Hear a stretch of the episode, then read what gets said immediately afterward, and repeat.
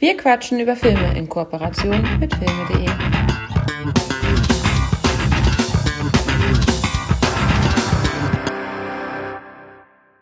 Moin und willkommen bei Wir quatschen über Filme.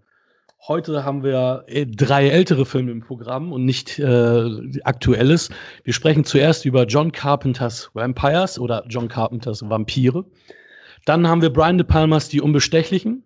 Und zu guter Letzt als sogenannten Hauptfilm Shutter Island von Martin Scorsese. Mike, wie geht's dir heute? Mir geht's gut. Danke, der Nachfrage. Gerne. Weißt du eigentlich, dass ich heute einen Special Guest mitgebracht habe, so wie es auf Instagram schon kurzfristig announced wurde? Weißt du das? Nee, klär mich bitte auf. Wissen unsere Zuhörer das? Nein. Ich habe die große Ehre anzukündigen. Ich meine, wir machen den Quatsch seit letztem Jahr und ich habe immer gesagt, Mensch, am geilsten wäre es, wenn wir Daniel Schröckert oder Steven Gätchen mal vors Mikro bekommen könnten. War für mich auch immer 100 Jahre entfernt, dass das überhaupt jemals passieren könnte. Und ich kann jetzt nur begrüßen. Daniel Schröckert. Hi Daniel, danke, dass du bei uns bist. Hallo, hallo, vielen Dank für die Einladung. Wir sind sehr, sehr geehrt, dass du bei uns bist und hoffen, dass wir eine schöne gemeinsame Folge aufnehmen können. Das äh, hoffe ich auch. Ich, äh, ich, muss, also, ich muss direkt mal fragen, wenn ich darf. Ähm, Immer. Wie, wieso, also wie kommt ihr auf diese Zusammenstellung? Also ihr habt mich ja gefragt, habt, ja, Wie, also ihr habt mich ja gefragt, ob ich Bock hätte mitzuquatschen, habe ich gemeint, ja klar. Und äh, dann hat Hakan mir auch, glaube ich, nochmal schon so ein bisschen das Prinzip des Podcasts von euch erklärt. Mhm. Aber jetzt habe ich nicht genau verstanden, wie es ausgerechnet dazu kommt, dass wir über John Carpenters Vampires, Untouchables und Shutter Island reden. Äh. Und dann auch die, meine Frage, die ich mir jetzt so persönlich gestellt habe, warum ist so gesehen Shutter Island der Hauptfilm? neben einem Film wie Untouchables. Es ist relativ einfach zu erklären. Unser Konzept ist so, dass ähm, einer von uns immer die Moderation übernimmt. Diesmal war ich an der Reihe und die Moderation übernimmt auch immer die Auswahl der Filme. Okay. Ist alles auch ein bisschen Corona geschuldet, weil ich, ich habe noch Bad Boys, ich habe Jojo Rabbit zu Hause. Mike muss die aber irgendwie zugänglich bekommen. Und demnächst fahre ich noch mal vorbei, dann kriegt er die neueren Filme. Aber jetzt äh, müssen wir halt darauf achten, dass wir immer auch die Zugänglichkeit haben. Und bei mir war es immer so, ich habe dann meistens einen neueren Film mit im Programm und Michael ist immer derjenige, wo dann auch Klassiker mit dabei sind oder auch mal Filme, die wir beide nicht gesehen haben. Und in dem Fall war das so, ähm, ja, mit John Carpenters Vampire ist ganz witzig, weil ich habe meinen Sohn bestochen, dass er ins Bett gehen soll, als er nicht ins zu Bett wollte. Und er, wir gucken gerade ähm, aus den 80ern, der kleine Vampir hier, Vampires, they can see in the dark. Ah, und, ja, ja. Ähm, dann war sein Ding, okay, ich möchte, dass du einen Vampirfilm beim nächsten Wir quatschen über Filme besprichst, dann gehe ich jetzt ins Bett. Mach ich so, ja, okay, alles klar, machen wir einen Vampirfilm. Und äh, dann habe ich geguckt, was ist alles in meinem Fundus. Nehmen wir Near Dark. Ah, welchen nehmen wir jetzt? Ach komm, nehmen wir jetzt mal John Carpenters Vampire. Den habe ich auch, ich glaube, ungefähr 15 Jahre nicht mehr gesehen. Ungefähr, tatsächlich. Und ja, Untouchables, wie kam das zustande? Hatte ich mal wieder Bock drauf. Ich habe gedacht, Mensch, hier Kevin Costner, Sean Connery, ne? Spaghettifresser, kommst mit dem Messer zu einer Schießerei, da hatte ich auch wieder Bock drauf. Und Shutter Island ist auch so ein Ding, den habe ich tatsächlich auch vor fast zehn Jahren das letzte Mal gesehen. Und, kann man raus. Ähm, ja, ja, genau, also, genau. Ähm, und, und habe mir gedacht, da habe ich auch mal wieder Bock drauf, weil den haben wir, und das kann, um das schon mal vorwegzunehmen, ich habe ihn jetzt auch anders bewertet als damals, weil ich damals zuerst das Buch gelesen habe. Und während ich das Buch gelesen habe, kam zufälligerweise die Ankündigung, hey, Scorsese macht einen Film. Und ich natürlich total platt, cool, das Buch lese ich gerade und da kommt ein Film. Und deswegen wirkte der jetzt auch anders, weil ich, also ich habe auch wirklich, das, ich meine, das Buch ist von 2.2 oder 2.3, aber ich habe es irgendwie Ende 2.9 gelesen oder, oder Anfang 2.10 gelesen. Und da war das noch relativ dicht beieinander und deswegen kann ich das Werk jetzt auch anders betrachten, das Buch und den Film. Ja, und dann habe ich gedacht, die drei kommen jetzt äh, in meine Folge und ja, so kam das Ganze zustande. War das, waren das beide Fragen, oder, die ich beantwortet habe? Oder das war, war ja, ja, okay. Das, ich glaube, die andere Frage, die wir dann äh, erörtern werden, das machen wir nachher. Ach, Hauptfilm, halt ja, jetzt Hauptfilm, genau. Bei uns ist es so, dass wir ähm, ja eine bestimmte Lauflänge haben und der Hauptfilm ist immer der Film, über den wir eigentlich am längsten sprechen. Wobei das auch schon mal der Fall war, dass wir den mittleren Film länger gesprochen als über einen Hauptfilm. Ich weiß gar nicht mehr, weißt du noch, welcher das war, Michael? Ich habe keine Ahnung. Aber das hatten wir mal auch. Ähm, aber das ist so der Film, wo, wo, wir am meisten Zeit eingeräumt haben. Aber vielleicht läuft das heute ganz anders. Denn mit einem Gast ist es immer dynamischer. Ähm, ja. Ja, ich weiß nicht, ich, ich könnte halt, ah, ich kann zu viel, also zu den drei Filmen kann man echt, glaube ich, ganz gut und viel und gerne reden. Ähm, deswegen, ich bin gespannt. Ich bin gespannt, wo es landet. Wir, wir freuen uns Ja. auf deinen Input. Mit welchem Film würdest du denn gerne, also beziehungsweise bei welchem Film willst du als erstes starten? Willst du jetzt bei John Carpenters Vampire direkt durch? äh, Ja, ja, ja, da, also mit dem würde ich starten. Mit dem würde ich starten. Ich glaube, das ist der, der lockere, gute Einstieg, den man jetzt machen kann. Die anderen beiden sind halt einfach richtige, schwere Brocken. Ja, ja und, und da kann man auch nicht so, und ich glaube, bei John Carpenter, da kann man sich jetzt vielleicht auch ein bisschen kürzer fassen, ja. Ich finde es halt nur lustig, weil wir, weil wir halt tatsächlich ja vor kurzem Vampires im, im Telekollektiv gezeigt haben auf, auf Rocket Beans TV. Ja. Ich habe ich hab die Folge gestern gehört und, und dann ist, ach, deswegen hat Daniel gesagt, der ist noch bei ihm frisch in Erinnerung, Ja. weil sie das gerade erst gemacht haben. Ja, das, das war auch ein, auch ein witziger Zufall. Ja, und deswegen habe ich gedacht, kommt es vielleicht daher oder rührt es vielleicht daher so? Und deswegen freue ich mich über eben diesen Zufall, nochmal über diesen Film reden zu können. Weil, ja, es war Macht die schon, Sache einfacher. es war schon, es war schon wieder ein, ein Erlebnis, diesen Film nochmal zu sehen. Ich hatte es ja bei dem Telekollektiv gesagt, ich habe den das erste Mal gesehen beim Fantasy Filmfest in der allerersten Reihe ganz links außen. Ja. Ja, und ich fand es trotzdem geil.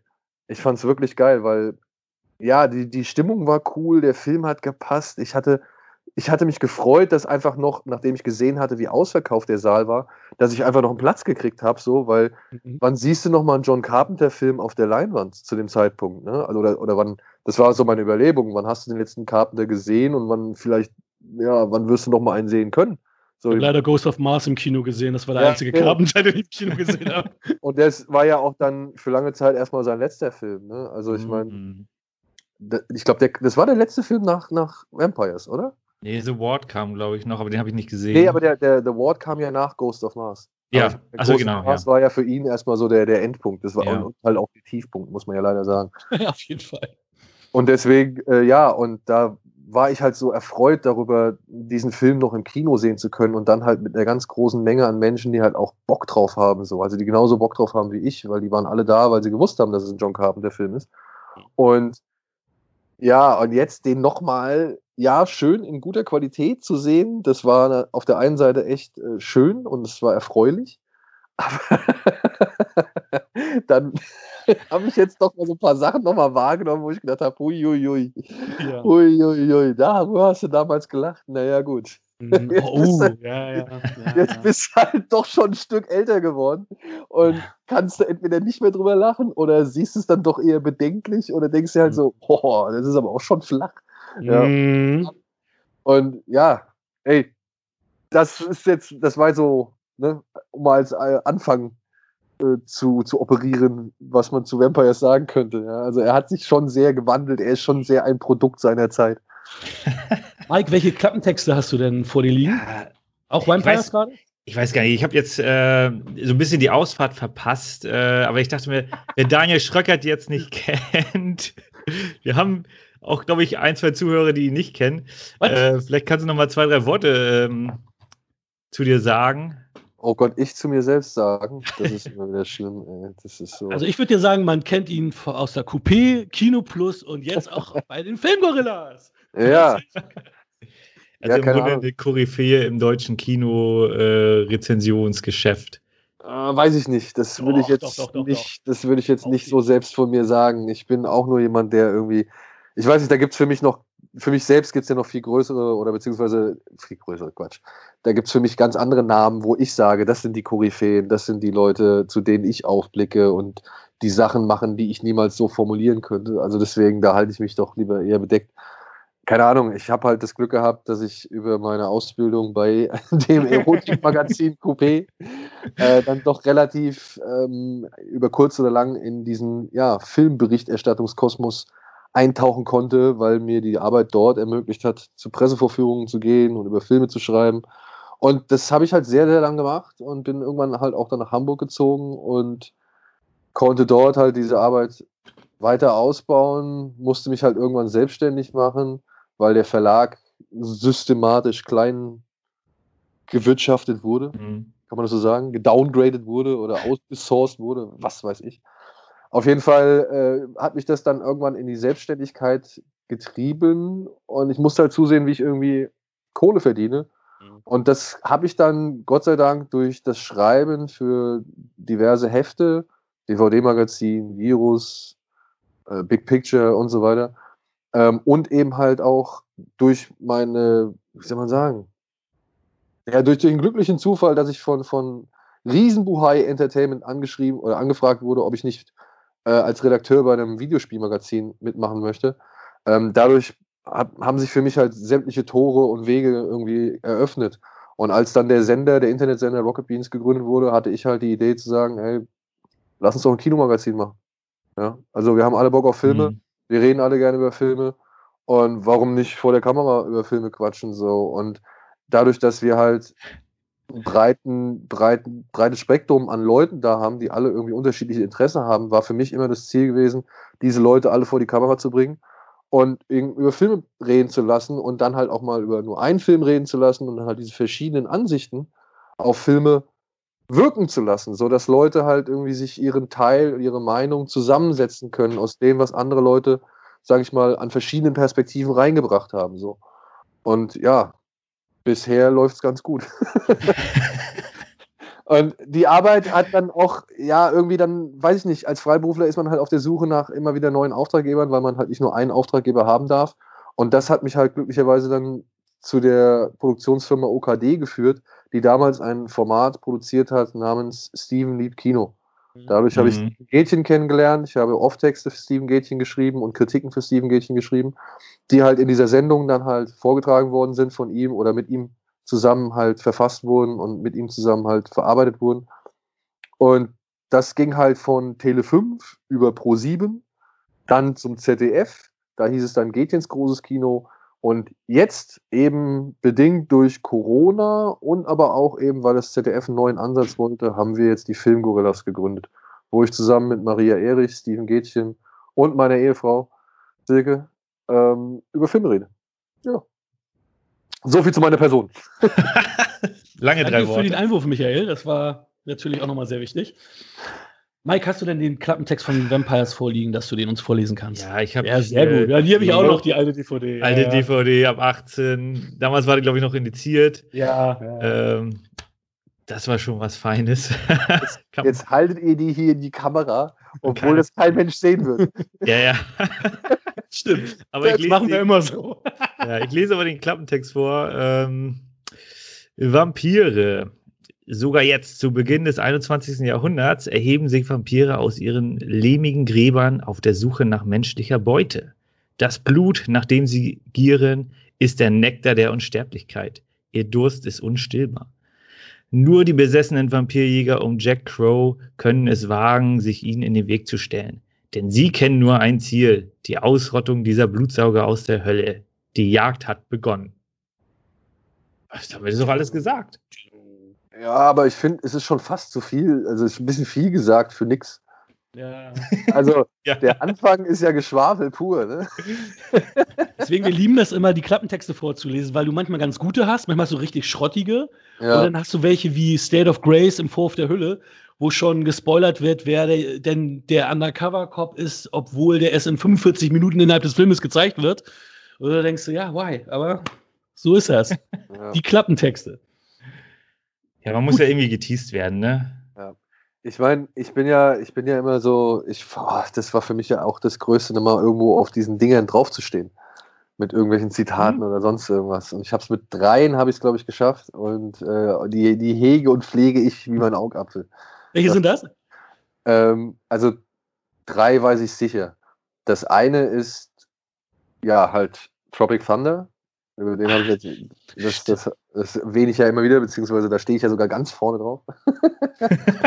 und, und dann aber auch äh, Piranha, der das die Neuauflage von hier von Hannah Ajar auf den Weg gebracht. Und Excision. Excision freue ich mich sehr, dass da, dass da mein Zitat aus der Virus damals, zwar mit Schreibfehler, aber trotzdem, äh, trotzdem auf diesem Cover steht.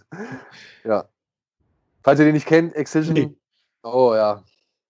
Ein schwieriger Film, ein spezieller Film über eine junge Teenagerin, die irgendwie so ein bisschen den Hang zur, wie soll man sagen, selbst erschaffenen Hässlichkeit hegt, Okay. gleichzeitig aber also auch wirklich auch kein, kein, keine Ekel- und Schamgrenzen kennt, gleichzeitig aber auch wirklich, äh, sag ich mal, tief im Inneren äh, schon eine zarte Seele ist, die aber halt dann auch von der Außenwelt systematisch irgendwie beackert wird.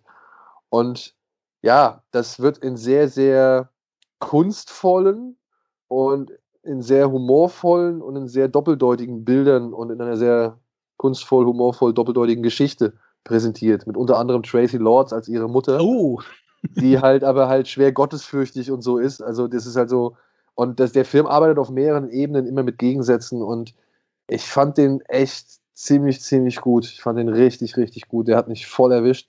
Und auch die Hauptdarstellerin Annalyn McCord, die macht eine richtig coole Performance. Also die, schade, dass die halt nicht irgendwie bisher größer in Erscheinung treten konnte. Die hat jetzt noch so einen Film gemacht, ich glaube, den habe ich letztens gesehen, da war ich aber auch wirklich nicht so begeistert und dass ich auch schon wieder den Titel vergessen habe. aber der Name kommt mir irgendwie bekannt vor. Kennt man sonst noch was mit der? Annalyn Ich glaube, das ist dieser, ich weiß nicht, der heißt, glaube ich, 68 Kills oder sowas. Oh, ich, müsste ich nochmal irgendwie, vielleicht kann ich das hier gleich nochmal ergoogeln. Mhm. Aber der, wie gesagt, der Film, den ich gesehen habe, da hat sie eigentlich nicht viel mehr gemacht als, als, als, keine Ahnung, so ihre Reize ausspielen, die sie von der Natur aus mitgegeben worden sind. Und das weiß ich nicht. Da kann die Frau einfach deutlich mehr. Mhm. Das ist wirklich meiner Ansicht nach echt eine talentierte Schauspielerin. Ja, 68 Kill hieß der Film. Den Mhm. habe ich noch mit ihr gesehen und da spielt sie halt so ein bisschen die, naja, einfach nur so eine Bitch, die halt irgendwie so einen armen Typen völlig ausnutzt und, und mies behandelt und der sich aber auch halt mies behandeln lässt, weil er halt mit ihr glücklich ist oder beziehungsweise glaubt, mit ihr glücklich zu sein.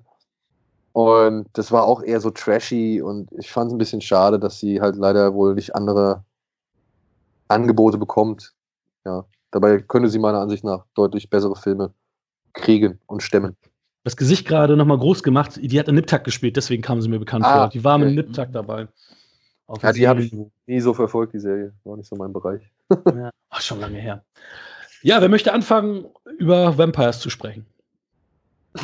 Von euch beiden. Gute Frage. ähm, ja, ich bin überrascht, dass du den genommen hast, äh, weil ich mag ja sehr gerne John Carpenter-Filme. Ich finde auch Ghost of Mars ist auch so ein so für, einen- für einen Sonntagabend äh, zum Kopf abschalten geht der auch. äh, und deswegen, ähm, also es, gibt- er hat auch ein paar schlechtere Filme gemacht. Äh, ich habe Starman nicht Ghost gesehen. of Mars zum Beispiel. Ja, nee, Du hast Starman nicht gesehen? Ich habe Jeff Starman nicht. Nee, den habe ich nicht gesehen. Also Starman ja. ist deutlich ich noch besser nachholen. als Ghost of Mars. So viel kann ich schon mal sagen. Ja, äh, von, von daher, äh, so, so meine erste Begegnung mit John Carpenters Vampire war, äh, damals war, ich- der kam ja 98 raus. Der war ab 18. Ich konnte also den nicht im Kino sehen, äh, weil ich da 15 war. Aber auf äh, Hamburg 1, äh, Spartensender, lief äh, jede Woche so eine Kinosendung. Und da haben sie immer die Kinocharts gezeigt.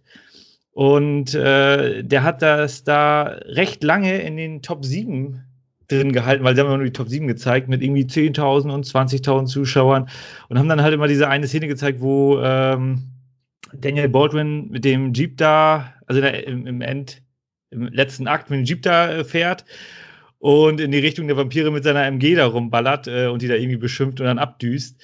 Und das ist halt so hängen geblieben und äh, irgendwann habe ich dann den Film, ich weiß jetzt nicht wann, dann einfach mir relativ blind gekauft und mir angeguckt. Ja, es ist. Äh,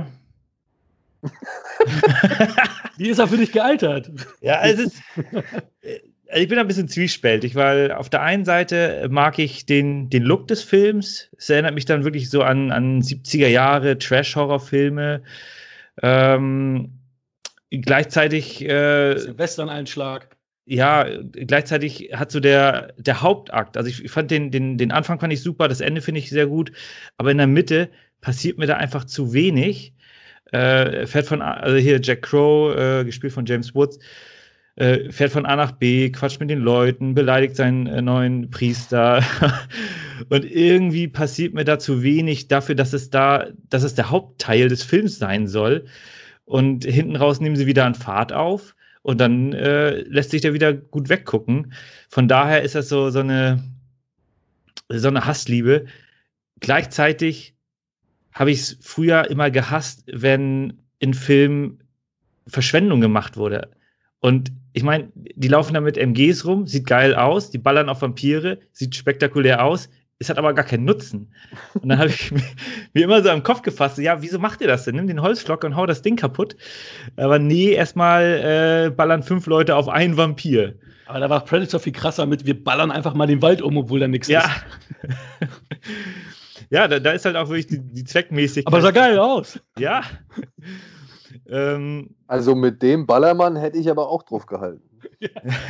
ja also, wir gar nicht halten können. Ich meine, er hat ja was gesehen und er ballert ja hinterher. Und wenn du halt eine Knarre in der Hand hast, mit der du halt mal das ganze Ding da abroden kannst, ja. dann würde ich da halt auch hinterher ballern. So. Also das finde ich jetzt schon nachvollziehbar als jetzt den Punkt, den Michael genannt hat, dass es schon sehr unsinnig ist, dass die da wirklich 20 Magazine auf so einen Vampirkörper drauf knallen. Ja. Ich habe das Ganze immer noch so, ja, wie man, wie man das irgendwie, keine Ahnung, bei der Bundeswehr so schön sagt, mit der Mannstoppwirkung äh, bemessen, so, ne? Also das, dass man halt sagt, okay, die halten die halt für ein paar Sekunden auf, ja. um sie halt ja, zu fixieren ja. und vielleicht irgendwie mit dieser Harpune anschießen zu können, so, mhm. ne? Das sehe ich irgendwo noch ein, aber es ist dann teilweise auch inszeniert, so dass man sich schon die Frage stellen kann, die sich Michael gestellt hat. Ja, ich meine, äh, jetzt heutzutage denke ich mir auch so, ja, sieht halt geil aus. Danach laden alle ihre Waffen neu durch. Ähm, ja, nehme ich halt mit. Aber das stimmt schon mit der, mit der Mannstoppwirkung. Und danach erstmal alle so, ja, jetzt Waffen durchladen. Keiner geht zum Vampir hin, der am Boden liegt. Ne? Einfach warten, bis er wieder aufsteht. Äh, also zweckmäßig war das nicht.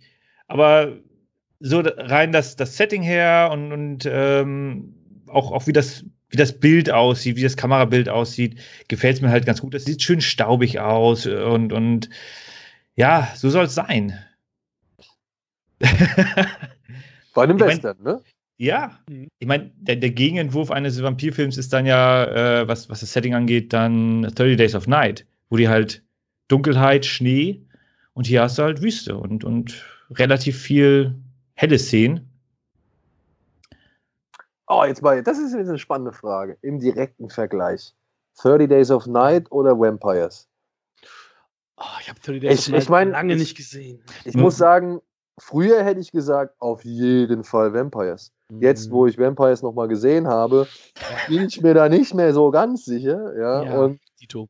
Und die Frage ist, weil ich, ich finde halt an beiden Filmen jetzt echt zu viel auszusetzen, als um sie beide Filme, also als um einen wirklich so hervorzuheben. Und beide Filme haben aber auch wirklich coole Sachen. Ja. ja. Mhm. Wirklich coole Sachen. Also bei 30 Days of Night ist es halt zum Beispiel einfach die Idee mit 30 Tage Nacht und die müssen sich da jetzt irgendwie, äh, ja, ja, wie gesagt, zur Wehr setzen oder halt überleben innerhalb ja. dieser 30 Tage. Das fand ich schon ziemlich cool. Ja, auf der anderen Seite Vampires, ich fand das sau cool mit dieser Harpunen-Idee, ne? dass sie halt mhm. da diese Vampirnester aufsuchen und sie ins Licht zerren und die dann aufgehen lassen, weil es war zum einen eine gute Idee und es ist zum anderen ziemlich gut umgesetzt worden, weil wenn die so in Flammen aufgehen, finde ich, sieht das immer noch geil aus heutzutage. Ja, auf jeden Fall, ja, das stimmt schon. Ja, das ist jetzt, also ich, ich tue mich da auch schwer. Vampire ist halt irgendwie ein bisschen, wirkt ein bisschen schmutziger, ein bisschen härter, ein bisschen, bisschen griffiger, ein bisschen authentischer, wie die, die Vampire da so äh, behandeln, ähm, während äh, bei 30 Days of Night dieses Gefühl von, von Hilflosigkeit und die Bedrohung kommt immer näher, bei mir da tatsächlich sehr gut funktioniert, weil äh, die sitzen da äh, auf dem Dachboden und können nichts machen und im Grunde ver mhm. verhungern die da elendig, wenn ja. da nichts passiert. Äh, und, und da hast du schon für einen einfachen Toilettengang hast du einfach eine sehr, sehr bedrohliche Situation. Und ja, sind, haben beide ihre Schwächen, 50-50. ja, ja, okay, denken wir noch drauf rum. Vielleicht finden wir zum Ende hin nochmal so. Ja. Ey, ich für meinen Teil kann eigentlich ziemlich viel zustimmen, was Michael auch gesagt hat. Ich muss sagen, der Ton innerhalb des Films ist jetzt halt heutzutage etwa, also nicht etwas, sondern ist halt einfach fragwürdig und ist bedenklich. Mhm. Weil ich finde es zwar cool, dass das Carpenter irgendwie innerhalb des Films auch rechtlich gegen die Kirche austeilt und wirklich die Kirche halt an allen Ecken und Enden disst und schlecht macht, wo es ihm irgendwie möglich ist. aber dann muss man sich halt auch fragen, so, ne, wenn du dann die Frauen siehst und wenn man wirklich diese AIDS-Metapher irgendwie gelten lassen möchte, dass dieser Vampirismus halt einfach nur Metapher für AIDS ist und dann, und dann Jack Crow so Sprüche bringt wie, ja, die Schwuchteln und so weiter. Ja, ja, ja, ja. und, und die Frau auch ständig geschlagen wird und Mhm. durch die Gegend geschleift und gezerrt wird und einfach nur wie Dreck behandelt wird. Da Mhm. muss ich mir auch so denken, ja, ey, Angry Old White Men oder was? Also es Mhm. ist, äh, ist schon so, ne, da sind die sowohl die eine Facette, die bringt Positives hervor, aber vielleicht halt auch eben die andere Facette, die halt so Negatives hervorbringt und dass man sich heutzutage halt einfach nicht mehr so bedenkenlos angucken kann oder Mhm. auch so bedenkenlos abfeiern kann. Ich meine, Ja. der Film ist Quatsch, ne? der ist Nonsens, da müssen wir uns nichts drin vormachen. Da werden Leute per Hand in zwei Hälften geteilt und, und er hält sich irgendwie die zuvor leer geballerte Knarre an den Hals, um die Wunde zuzubrennen. So, ne? Ne, über Ernsthaftigkeit müssen wir uns in diesem Ja. Film nicht auseinandersetzen. Aber innerhalb dieses, dieser, dieser, dieser Quatschigkeit so, ähm, dann doch solche Sachen zu bringen, ja, die wirken nach all den Jahren einfach anders. Und dann muss man sich fragen, oh, war das wirklich richtig, wie man sich damals gegenüber gewissen Themen verhalten hat und ob man die wirklich so bedenkenlos abfeiern so hätte sollen. Ja, oder nicht vielleicht schon einfach mal früher sagen können, hier John, weißt du, mach die Kirche ruhig rund, rund so, alles cool, aber vielleicht solltest du die Frauen dann doch am Ende ein bisschen besser behandeln. Ähm, ja, das macht den Film leider ein bisschen madig, ne? Und was, was Michael Ja. angesprochen hat, so eigentlich dieser Mittelteil oder zumindest, sage ich mal, ab der Hälfte, da meandert der Film oder meandert der Film so ziellos umher, Mhm. bis er dann irgendwie zu guter Letzt, wo ich mir auch denke, ne? Du weißt, dass man, wenn man alle Dinge irgendwie zu einem Kreis oder irgendwie miteinander verbindet, dass man genau dahin kommt. Warum fährst du nicht gleich dahin? Ja, anstatt noch mal 15 Stationen dazwischen einzulegen und, und sich zu fragen, was ist jetzt wohl der nächste Schritt von, wie hieß er, Relic, glaube ich, oder so? Ja. Der, der, was ist jetzt der nächste Schritt von Relic? So, das, das, das zerdehnt den Film, wo es eigentlich nicht sein müsste. Ich sehe das genauso wie ihr. Also ich war auch, ich saß, ich, ich bin auch froh, dass ihr es dass so seht, weil ich hier saß alleine und gedacht habe, okay, wie konntest du das abfeiern, diese Sprüche und auch am Ende, wo er meinte, ja, mein Schwanz war so hart. Und ich dachte, Alter, das fand ich früher alles cool. Und jetzt ist das alles eher peinlich zum Wegschauen und Cheryl Lee, die man ja aus Twin Peaks kennt, auch wirklich schlecht behandelt wurde. Ja, nimm die Nutte, lass die Nutte hier und tralala. Und denkst so, alter Schwede. Was ich immer noch abfeiere, ist wirklich, ähm, sagen wir das Massaker am, am Anfang. Das war wirklich gut. Ja. Also, und auch wie das Nest ausgehoben wird. Ich meine, vielleicht ist dieser Mittelteil dessen geschuldet, dass das Budget irgendwie um zwei Drittel reduziert Ja, wurde. Mussten sie irgendwie ein bisschen umdisponieren. Wirklich sehr, sehr schwacher Mittelteil. Ähm, ja, also ich muss sagen, ich, ich habe den ja noch romantisch in Erinnerung gehabt und für mich war dann eine 7 mit Tendenz zur 8, wenn wir von 7 von 10 sprechen. Und mittlerweile ist es so, dass er bei mir so eine 6,9 jetzt ist. Und ähm, wo ich gedacht habe, alter Schwede, also, Okay. also, also wie- da wie, war die wie Romantik drücken anders. sich diese 0,9 aus? ja, was, was ist 0,9 Prozent besser Ja. als 6? Also ich weiß nicht, also ich, ich habe den auch wirklich viel, viel krasser in Erinnerung gehabt vom, vom Fun-Faktor her. Und das, was, was ich damals so abgefeiert habe, das finde ich heute eher peinlich. Und, ähm, und in der Mitte ist er echt wirklich langweilig. Er zieht sich. Er zieht Ja. sich. Ich meine, früher war ich auch leichter zu begeistern natürlich. Ich meine, den habe ich mir in der Videothek ausgeliehen. Da muss ich, da, 98 war ich 18. Also dann war ich 17 oder 18, wo ich den gesehen habe, wenn ich den 98 gesehen habe. Und natürlich, da, da war es schon für mich cool, wenn es bl blutige Shootouts gab. Ähm, da habe ich teilweise, da gibt es hier Truth or Consequences mit Kiefer Oh, oh. Sutherland. Ne? Kiefer Sutherland, der war auch, wo er die Münze die ganze Zeit schmeißt. Ja, genau. ja, ja, der war das gut. habe ich nur gefeiert, alleine weil es da blutige Shootouts gab. Da ich, oh geil, guck mal, du siehst die Impacts. Deswegen war ich natürlich dann damals, als Kolja mich äh, äh, damals äh, 97 in die Welt von John Woo, Sharon Fett eingeführt hatte. Das war dann natürlich mein Traum, wo ich gedacht habe, alter Schwede, genauso habe ich mir das vorgestellt. Ja, Ähm, ja, das ja. sind die Actionfilme, wie ich sie haben möchte. Lange Action-Szenen. Früher war es ja so, da habe ich mir gedacht, oh, die Action-Szene dauert zu, ist so kurz. Heute sind sie viel zu lang. Ähm, und damals war das genau richtig, was äh, John Woo mit den Heroic Bloodshed-Filmen gemacht hat. Ähm, da noch mal kurz eine Frage, die ähm, die Folge mit, mit Silke, wo ihr über jetzt stirb langsam gesprochen hattet und äh, Bullet in the Head in der, in der, im Hintergrund ist das Poster. Ist das bei Ja. dir zu Hause? Ist das ist es privat bei dir das Poster oder? das ist uns, wir sitzen da bei uns im Wohnzimmer so gesehen. Ah, cool. Cool.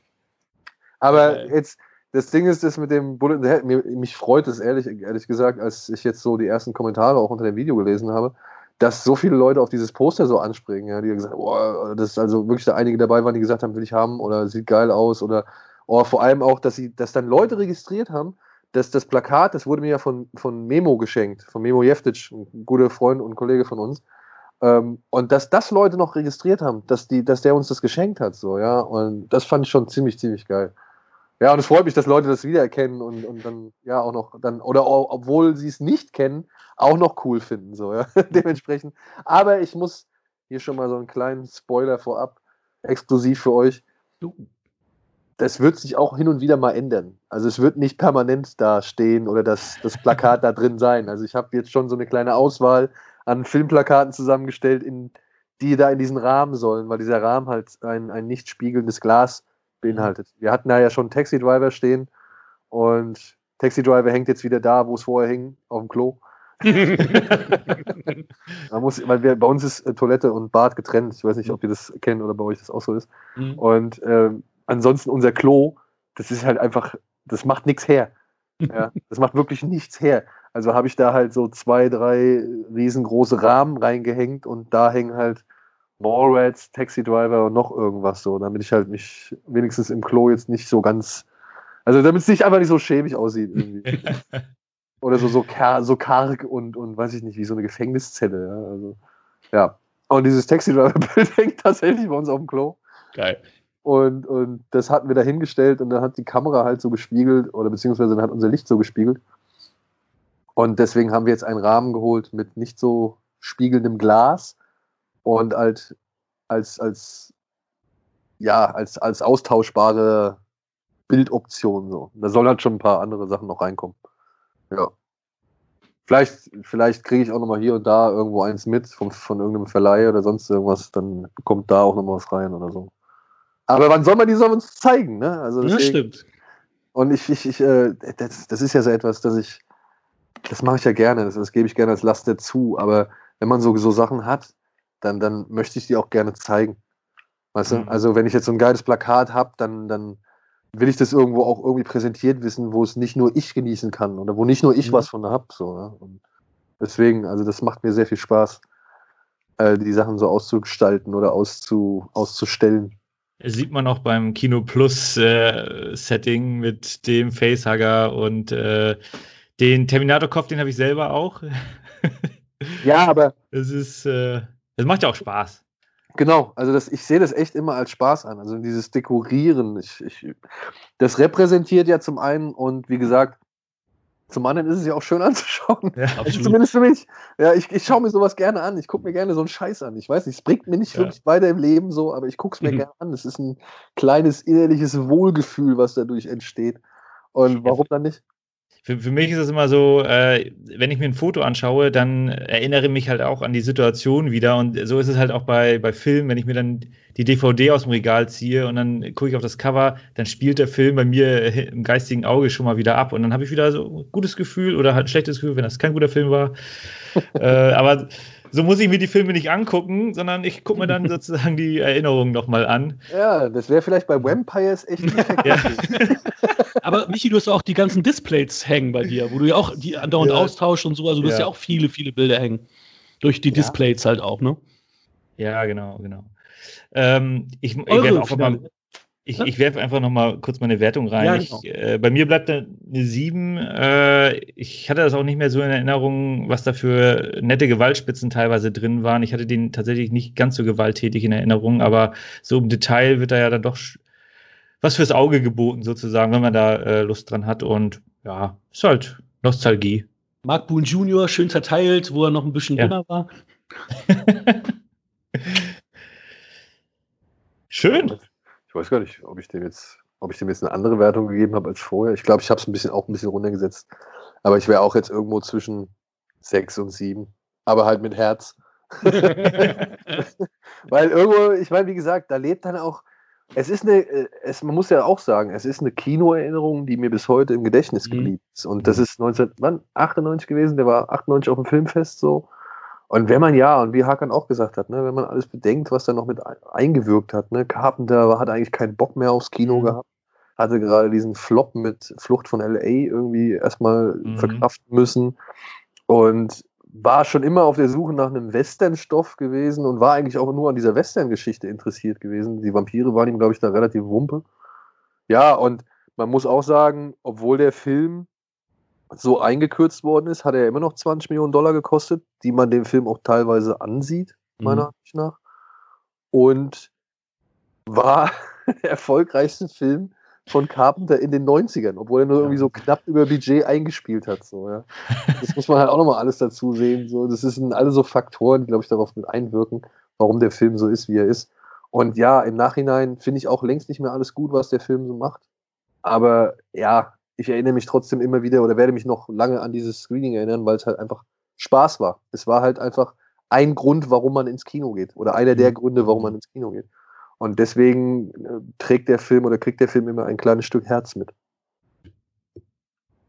Auch immer sehr interessant, deine Letterbox-Bewertungen zu sehen, weil du ja auch immer ein bisschen was dazu schreibst. Und ähm, ja, finde ich immer so witzig. Auch, ich glaube, ich habe bislang zwei Filme gehabt, die du dann nicht bewertet hast. Sonst hattest du alle auch gesehen oder alle auch bewertet, ähm, die ich dann im Endeffekt gesehen habe. Ich dachte, Alter Schwede. Der Schröckert hat immer eine Bewertung, egal welchen Film du gerade gesehen hast. Wahnsinn. Also, Aber ich, manchmal vergesse ich das auch. Ne? Also wirklich, ich, ich habe letztens, hat mich einer irgendwie darauf angesprochen, hier, ich habe den Film geschickt, das war, ähm, oh Mann, oh Mann, wo habe ich, warte mal, den muss ich holen, warte, warte. Hm?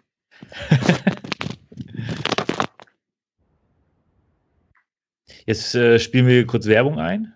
Ganz genau. Denn wir schneiden nichts, hier wird nicht gecuttet. Hey, jetzt, jetzt kommt ein kleiner Werbespot. Dramatische Pause. Dramatische Pause. Aber, und ich meine, boah, ich kenne diesen Film schon so Ewigkeiten. Er hat gemeint, er hat alles durchforstet und hat, hat mal irgendwie geforscht und so ein bisschen und hat Letterbox auch äh, das Profil gecheckt und meinte so, ich habe den Film geschickt, weil ich habe ihn nicht bei dir gefunden. Und das ist dieser hier. Sieht man das? Ninja Kommando? Ninja Kommando. Mhm. Ja, mit, spielt Con mit Conan Lee. Ja, kennt kein Schwein. Also ähm, aber, aber der Film heißt halt im Original irgendwie Ninja in a Shadow's Den oder so. Okay. Und ist mit, äh, ist von Corey Yun. Okay. Ja, warte, oh, jetzt, warte, ey, mein Gedächtnis und die Namen, das ist wieder so eine Sache. Ist wesentlich besser als bei mir. Und der meinte halt, wie gesagt, er hat ihn bei mir nicht gelistet gefunden. Und ähm, Corey Yun, genau, Corey Yun. es. Und hat halt gesagt, äh, deswegen hat er ihn mir mal geschickt. Und vor allem jetzt halt auch in der, in der Blu-ray-Fassung hier, die ich jetzt in, in, die, ins Kamera, in die Kamera gehalten habe, die keiner sehen kann. ähm, Machen wir einen Screenshot. ja, genau. da ist halt die ungeschnittene Fassung drauf. Und ich kannte den Film bisher, glaube ich, oder ich hatte den erstmals kennengelernt über RTL. RTL hat ihn mal irgendwann nachts gezeigt. Da hat ihn dann mein Opa, glaube ich, für mich aufgenommen oder irgendjemand, oder ich habe ihn mir aufgenommen per, per, wie hieß damals noch diese Programmfunktion? Könnt ihr euch noch erinnern? VPS. V- VPS? VPS. Das ist ihm VCR, aber nee, VPS, richtig. VPS. Und- Und ähm, damit habe ich ihn, glaube ich, aufgenommen. Und ja, da haben sich auch die ganzen Bilder ne, in, in den Kopf gebrannt. Ich habe den dann Jahre nicht mehr gesehen, habe den dann irgendwann mal wieder auf VHS ausgekramt, habe den, glaube ich, auf Ebay auf VHS erstanden. Ja, weil ich halt so mich gefreut habe, dass ich mir, dass mir dieser Film wieder eingefallen ist und dass ich, dass ich den eigentlich gerne nochmal sehen möchte. Und zu dem Zeitpunkt konnte man ihn, glaube ich, nur über VHS irgendwie kriegen. Und jetzt hat er mir halt diesen Film geschickt und meinte, ich hätte ihn nicht gelistet. Und ich so, was, den habe ich nicht gelistet? Wieso und das nicht? Ja, weil ganz einfach, der Film hieß halt nie Ninja Kommando. Ja, das ist halt so eine Sache, der heißt halt irgendwie, ähm, ja, ah, verdammt, ich muss es irgendwie rausfinden. Long Chi Ren C Original Title. Ja, gut, das ist falsch. Das ist falsch. Verdammt. Wo finde ich es denn? Ihr habt es doch schon rausgefunden, oder? Ich Ah, genau. Ninja, Ninja in the Dragon's Den. Genau, Ninja Mhm. in the Dragon's Den heißt der. Ja, da komme ich natürlich nicht drauf, danach zu suchen und das bei, bei Letterbox irgendwie einzutragen. Und ich bin wirklich am Anfang, als, als uns Andy diese Plattform vorgestellt hat, ich habe da Stunden drin verbracht. Ja, wirklich. Alle, alle Listen mir angeguckt, so von wegen hier Essential Horror Movies oder Best of 80s und keine Ahnung und Best Movies of All Time, 1000 einen, Film, die man gesehen haben sollte und was weiß ich. und habe alles durchgeguckt, was ich schon mal ge- gesehen hatte oder kannte oder wusste, dass ich gesehen habe oder halt hier im Schrank stehen habe. Und es war schon akribische Arbeit. Aber es sind trotzdem immer noch wieder Filme dazu oder darunter, die dann halt immer wieder durchflutschen. So. Ja, Mhm. Jetzt klar. interessiert mich, welche beiden Filme du gefunden hast. Also, Ah, Kann ich dir leider jetzt nicht sagen. Das ist, ähm, aber da hatte ich mich auch gewundert. So, ah, okay, guck mal, den hat Schrecker nicht gesehen. Warte mal, irgendwann, das ist einmal war es Oder nicht bewertet. Ja, oder nicht bewertet. ey, ich meine, dass ich den Film nicht gesehen habe, ne? Also wirklich, Das ist nicht möglich. es ist einfach ganz normal. Ja, es ist wirklich, Wirklich? Ganz normal. Ja, es ist ganz normal. Es gibt so viele Filme, die ich noch nicht gesehen habe ja, und die ich auch noch gucken möchte. Und da bin Aber- ich nicht, äh, bin ich nicht anders als andere Menschen. So, Aber da habe ich, da habe ich jetzt wirklich mal eine Frage, weil äh, durch Letterbox habe ich dann für mich festgestellt, ich bin halt Controller und habe ich festgestellt, okay, ich gucke im Schnitt alle drei Tage einen Film. Also zehn Filme pro Monat. Wie ist das da bei dir, Daniel? Naja, wenn ich jetzt der Liste auf Letterbox glauben darf, die ich halt pro Jahr immer anlege, dann habe ich jetzt letztes Jahr tatsächlich die Grenze von mehr als einem Film pro Tag überschritten. Oh, Traum, ein Traum. Aber da muss man dazu sagen, ne, das, das sind aber auch halt Sachen, oder beziehungsweise das, das kommt ja halt durch meinen Job oder durch die Ja. Jobs, äh, geht es ja einher. Also wenn ich jetzt irgendwie Kritiken schreiben muss oder für oder Offtexte schreiben muss oder eine Sendung befüllen muss, dann muss ich halt auch einfach drei, vier Filme gucken. So. Ja. Und dann passiert es halt, dass ich an einem Tag auch schon mal drei Filme gucke. Dann Oh. gucke ich danach nicht mehr richtig geradeaus so und bin halt auch ein bisschen matsch. Aber das kann halt schon mal sein, wenn, wenn die Verleiher irgendwie die, oder die Kinos nicht anders das legen können, dann sind da halt auch schon mal, ich habe auch schon Tage gehabt, oder Antje letztens auch. Antje war letztens, glaube ich, mal an einem Tag in fünf Filmen oder hatte fünf Filme auf dem Zettel. Und ey, was willst du denn machen? Ja, also du, Mhm. du, du sollst ja irgendwie darüber berichten für diverse Auftraggeber. Und dann musst du halt auch diese Sachen gucken, ob du jetzt vielleicht willst oder nicht so Bock drauf hast oder nicht. Mhm. Ja, und das soll jetzt kein Rumgeheule sein, aber das ist halt, das ist part of the job. So. Ja. Ist Das auch ist harte gerade- Arbeit teilweise, ne? Es ist, ist ja nicht immer ein Spaß, ne? Ey, in Spa nicht in Spaß ist irgendwo, keine Ahnung, in einem Minenschacht. Äh, ja, ja. Was ich, das ist kein Spaß. Was ich Ja. mache, ist wirklich leicht verdientes, leicht verdientes Geld. Ich will einfach nur sagen, dass das halt schon passiert oder beziehungsweise einfach nur eine Begle- Begleiterscheinung des Jobs ist, dass ich halt schon einfach deutlich mehr Filme schaue als jeder Durchschnittszuschauer oder Filmfan. ja. Und dann gibt es ja noch natürlich, und dann gibt ja natürlich noch die Sachen, die ich auch so privat gerne auf die ich Bock habe. Ne? Kommen ja auch noch dazu. Und dann kommt ja noch dazu, dass du mit den Kindern auch noch mal was gucken musst. Ja. Willst. Und äh, ja. Und dann auch mal mit der Frau und dann mit den Kumpels und so weiter und so fort. Sie bei den Pornodarstellern privat machen sie ja trotzdem noch so ein paar Sachen nebenbei, ne? Also es ist ja, Ja. ne? Ein Koch hört ja auch nicht auf zu essen. Richtig, ganz genau. Ja. Ich komme mit Pornos, er kommt mit dem Koch. Dann Sie werden immer wieder hier. Als, schneide das raus. Nein, wir schneiden ja Das nicht. Level. gut. Minus-Level. Ja. Friederike, du Aber hörst nicht. Porno ist auch ein gutes Beispiel. Ja. Oh, okay. Die, die hören ja nicht auf, Sex zu haben. Nee, das ist es. Das ist es. Ja, ich würde gerne mit den Unbestechlichen weitermachen, wenn ihr wollt. Und wenn ihr, Gerne. Sehr gut. Gut, den letzten Satz lassen wir mal weg. Eine ruhmreiche, bittere, überlebensgroße Darstellung des Mafia-Bosses, der während der Prohibition ganz Chicago regierte und der Gesetzeshüter, die geschworen hatten, ihn zur Strecke zu bringen. Die klassische Konfrontation zwischen Gut und Böse mit Kevin Costner als Elliot Ness, Robert De Niro als Al Capone und Sean Connery als Malone, der Polizist, der Ness beibrachte, wie er die Mafia bekämpfen muss. Schieß schnell und schieß zuerst. Boah, ja, nee. Also, Ey, vor allem, Klartext. vor allem schieß schnell, schieß zuerst. Ja. Das ist ja gar nicht der Ansatz, mit dem die antreten wollen. Die wollen ja Capone eigentlich mit legalen Mitteln zur Strecke bringen, aber Ja. sich halt nur wehren, wenn es jetzt halt irgendwie nötig ist. So, ja. Beziehungsweise sie wollen halt schon hart vorgehen, aber trotzdem irgendwie auf legalem Wege ihn ja zur Strecke bringen. Das ist, äh, naja. Da wird ein anderes Publikum am, angesprochen, also oder will gecatcht werden durch diesen Satz, dass man so denkt, oh, da sollen die Actionfans äh, sich die Blu-ray, DVD, VHS kaufen, keine Ahnung. Das ist, ähm, ja, weiß ich auch nicht. Kein cooler Klappentext. Kanntet ihr, kanntet ihr die, die Schwarz-Weiß-Serie? Ja, die habe ich als, aber als Kind gesehen. Also ich kann mich nicht mehr, wirklich nicht mehr richtig erinnern, aber wir haben äh, damals äh, echt viel geguckt, ähm, auch in meiner Kindheit. Und die haben, die haben, äh, die habe ich tatsächlich gesehen. Aber ich weiß nicht mehr, wie die war, ehrlicherweise. Ich weiß nicht, ich fand die damals geil. Ich, ich weiß auch nicht mehr, wie die war. Ich fand die aber auch cool. Die kam, glaube ich, damals hierzulande über Sat 1 das Ja, erste Mal Sat. auf 1. mich zu. Und da habe ich die halt kennengelernt und ich fand es auch cool so. Ich meine, man kannte ja den Namen Al Capone, aber dann jetzt halt zu sehen, wie da halt so vier Polizisten irgendwie versuchen, ihn zur Strecke zu bringen mit Elliot Ness, das fand ich schon cool. Also deswegen war ich auch tatsächlich überrascht und erfreut, als es dann hieß oder als ich dann mitbekommen hatte, dass es dann einen richtigen Film dazu geben wird. Ne? Das war ja noch lange bevor ich irgendwie, da war ich ja nur Filmfan zu dem Zeitpunkt. Und äh, ja, und habe mich halt schwer auf den Film auch gefreut. Und wurde nicht enttäuscht, meiner Ansicht nach. Weißt du denn noch, wann du den zuerst gesehen hast? Also, Boah, ey, das ist, ey, das ist eine gute Frage. ey, das ist wirklich, aber das könnte ich dir nicht Am sagen. 26. August 19. ich, könnte, ich könnte dir auch, glaube ich, nicht sagen, ich glaube, fürs, fürs Kino war ich damals noch zu jung, als der das erste Mal erschienen ist, oder? Wann ist der rausgekommen? ja, 87, glaube ich, warte mal. Ja, ja, da war ich Ja. jung. Ja, 87. Da habe ich den, da habe ich den nicht äh, erlebt. Ich habe den, ich muss den auf jeden Fall, als er dann auf VHS rausgekommen ist, da habe ich den auf jeden Fall zum ersten Mal gesehen. Und ey, der war, der hat mich umgehauen. Wirklich. Der hat mich umgehauen. Ich habe nicht gedacht, ich dachte so, ich kannte halt die Serie. Ne? Mhm. Und da waren halt immer irgendwelche Leute in Schwarz-Weiß, in irgendwelchen Anzügen, die in irgendeinem Raum gestanden haben und sich irgendwelche Akten um die Ohren geknallt haben und, und Kette geraucht haben und ja, und vor allem geredet haben, so, ne?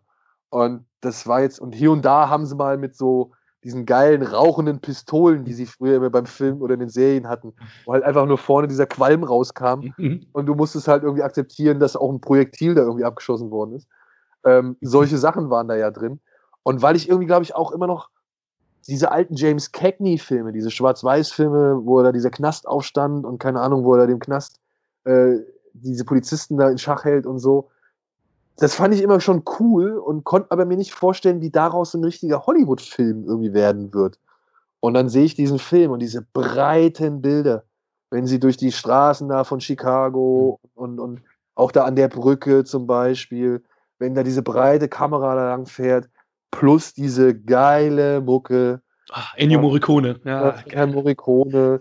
Und die sehen alle irgendwie cool aus in ihren Mhm. Anzügen. Und du hast Robert De Niro, den du sowieso Mhm. schon cool findest. Und der dann mit dem Baseballschläger den Typ zum Matsch. ja. Und, und Sean Connery, ja, der ewige Bond, ja, der hier so diesen abgebrühten irischen Hund gibt. Und Andy Garcia, ja, Mhm. als cooler, slicker Nachwuchskopf, so, ja. Und hier, ich weiß leider seinen Namen nicht mehr, aber er mit der Pfeife, ne, der so äh, irgendwie. Charles ja, Smith, wie hieß der? Charles Martin Smith, Entschuldigung. Als Martin Smith, weißt du, der dann irgendwie irgendwo den Held noch in sich entdeckt, so den Mhm. Revolverheld noch in sich entdeckt. Und oh, ey, das waren diese geilen Sequenzen, ja, das war alles schon cool.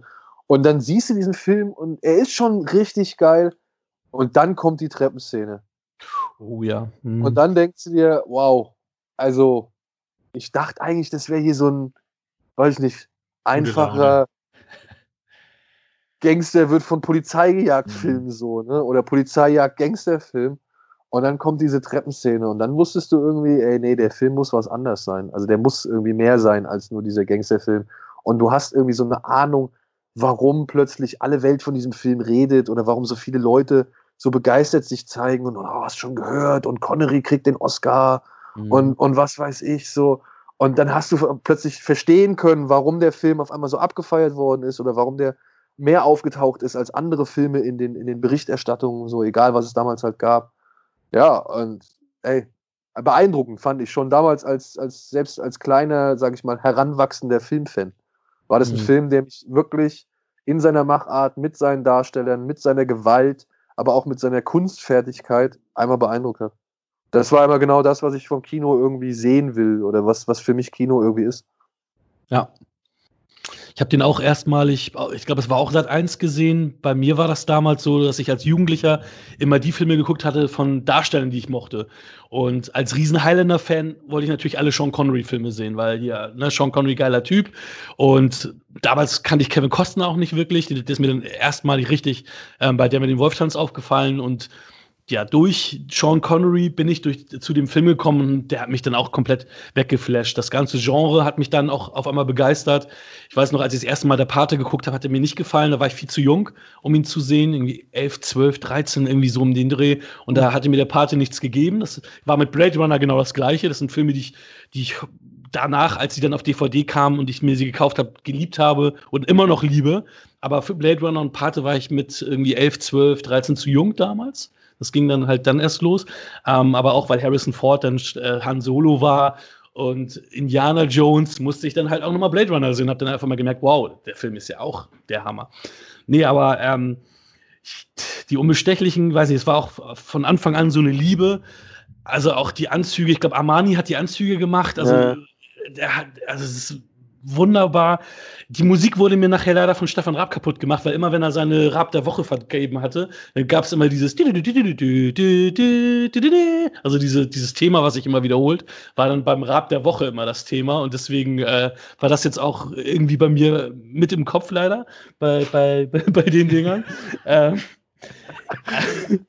ja, Gut.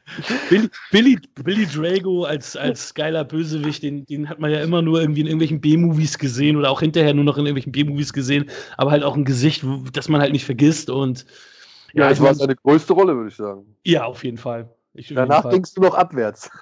Im wahrsten Sinne des Wortes. Oh, wir haben, oh, ganz wichtig, wir haben bei, Auto. bei Vampires haben wir Maximilian Schell unterschlagen, dass der mitgespielt hat. ja. Natürlich auch, äh, ne?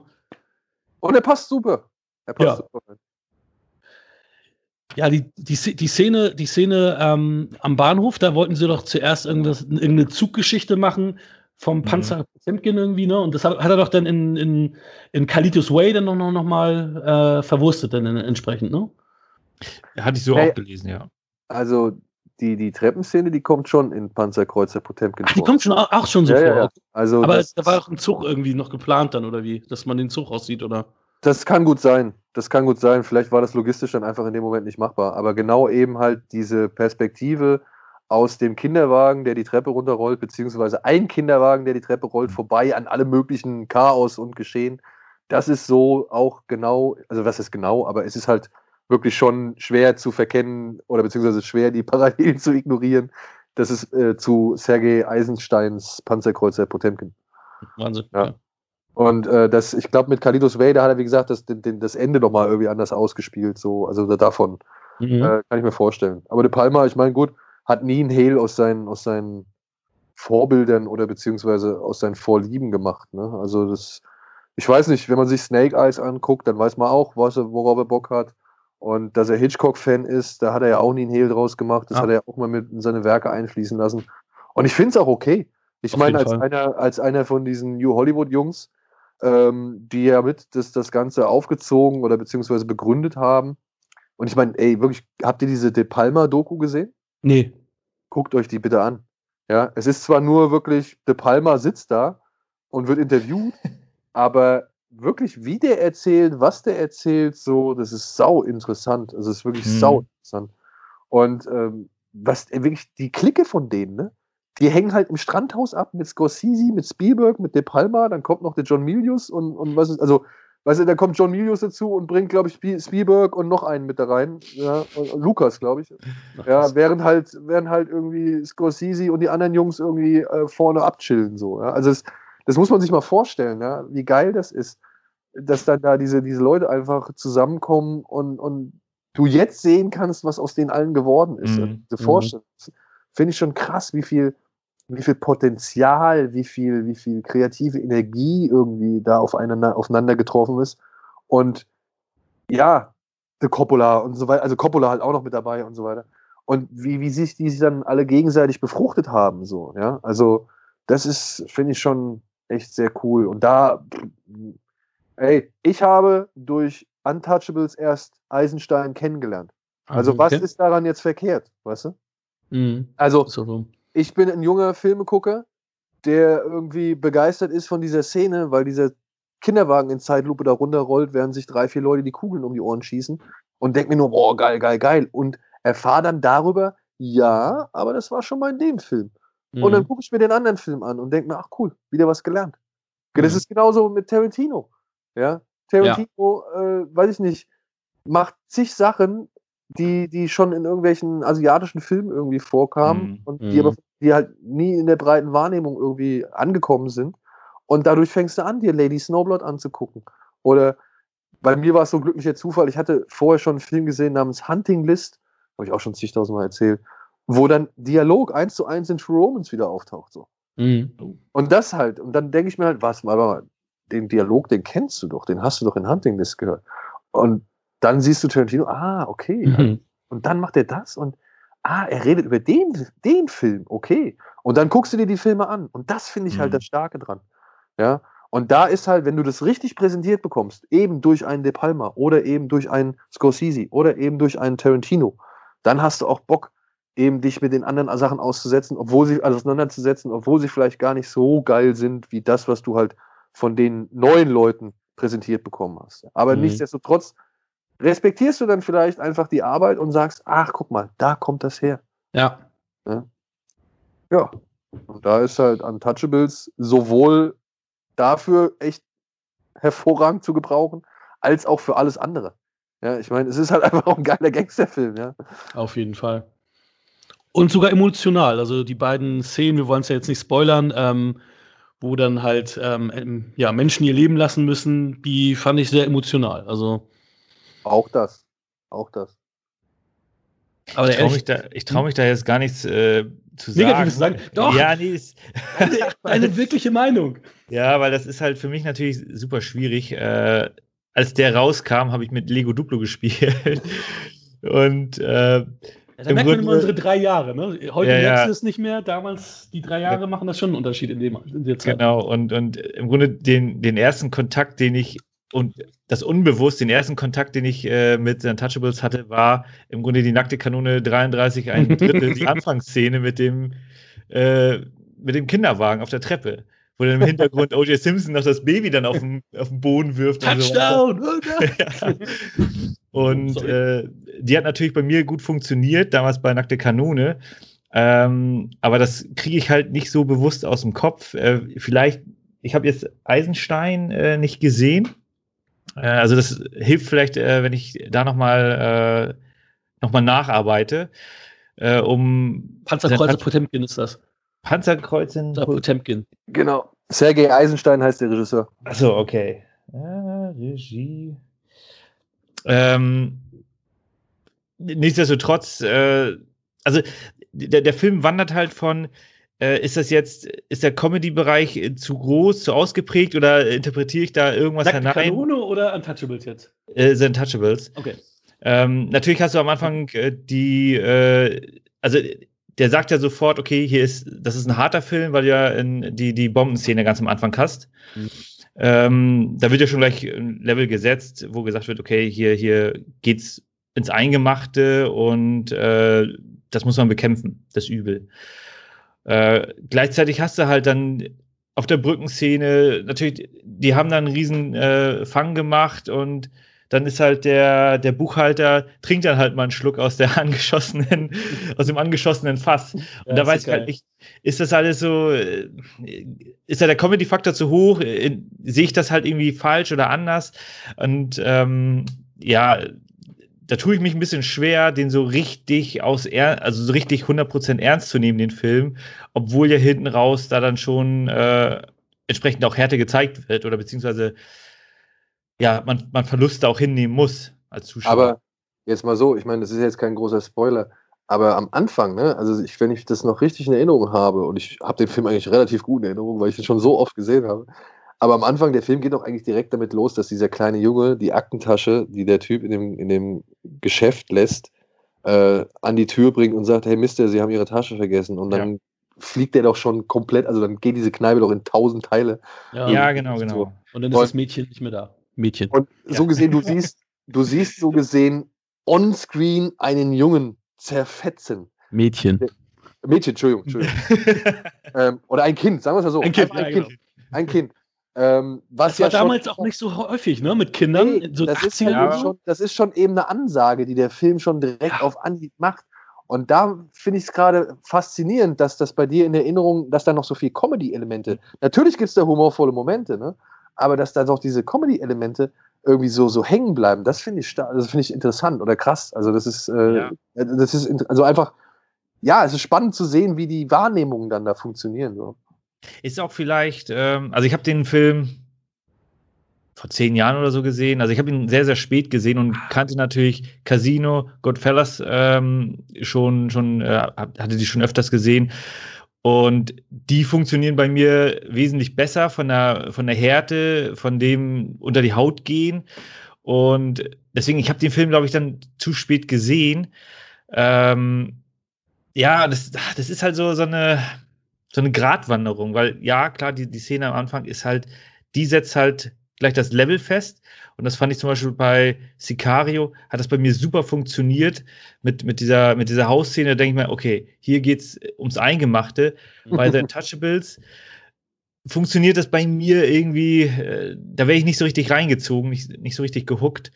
Ähm, ich fand es auch ganz interessant. Ich hatte da auch den Gefühl, also man, man sieht ja, wie das äh, Kind mit dem Koffer zur Tür geht. Schnitt, Explosion. Ja, ja. So, dürfen sie halt nicht.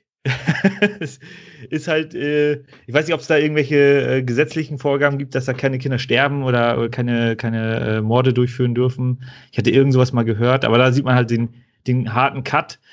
Ähm, also man weiß, dass, was da passiert, aber man sieht es halt dann ja, das wäre aber eine Splatter-Szene geworden, wenn sie ja, genau. onscreen gezeigt hätten. Das wäre eine Splatter-Szene geworden. Too much. Zu einem echt, äh, weiß nicht, was zu wahrscheinlich zum NC-17 ja. ja. geführt hätte zu dem Zeitpunkt. So, ja. Der wäre beschlagnahmt. Den Palmer muss man ja auch sagen, ne, ist ja auch einer, der es echt immer ausgereizt hat. Ja, wir müssen uns ja. ja nur einfach mal an Scarface erinnern. Ja. Und, und was da halt für ein Hassel war mit der Gewaltdarstellung und, und ja. wie sie es gemacht haben und so weiter und so fort. Ne? Also der hat sich ja schon auch immer wieder nach vorne gewagt, was das angeht. Und ja, ich gebe dir recht, der Umschnitt, der suggeriert halt einfach nur, dass das Kind zerfetzt. Aber nichtsdestotrotz ist es ja das, was der Zuschauer mitnehmen soll, dass da halt das kleine Kind direkt am Anfang drauf geht. Und ja, dann muss ich sagen, weiß ich nicht, war für mich der Ton doch schon passend gesetzt.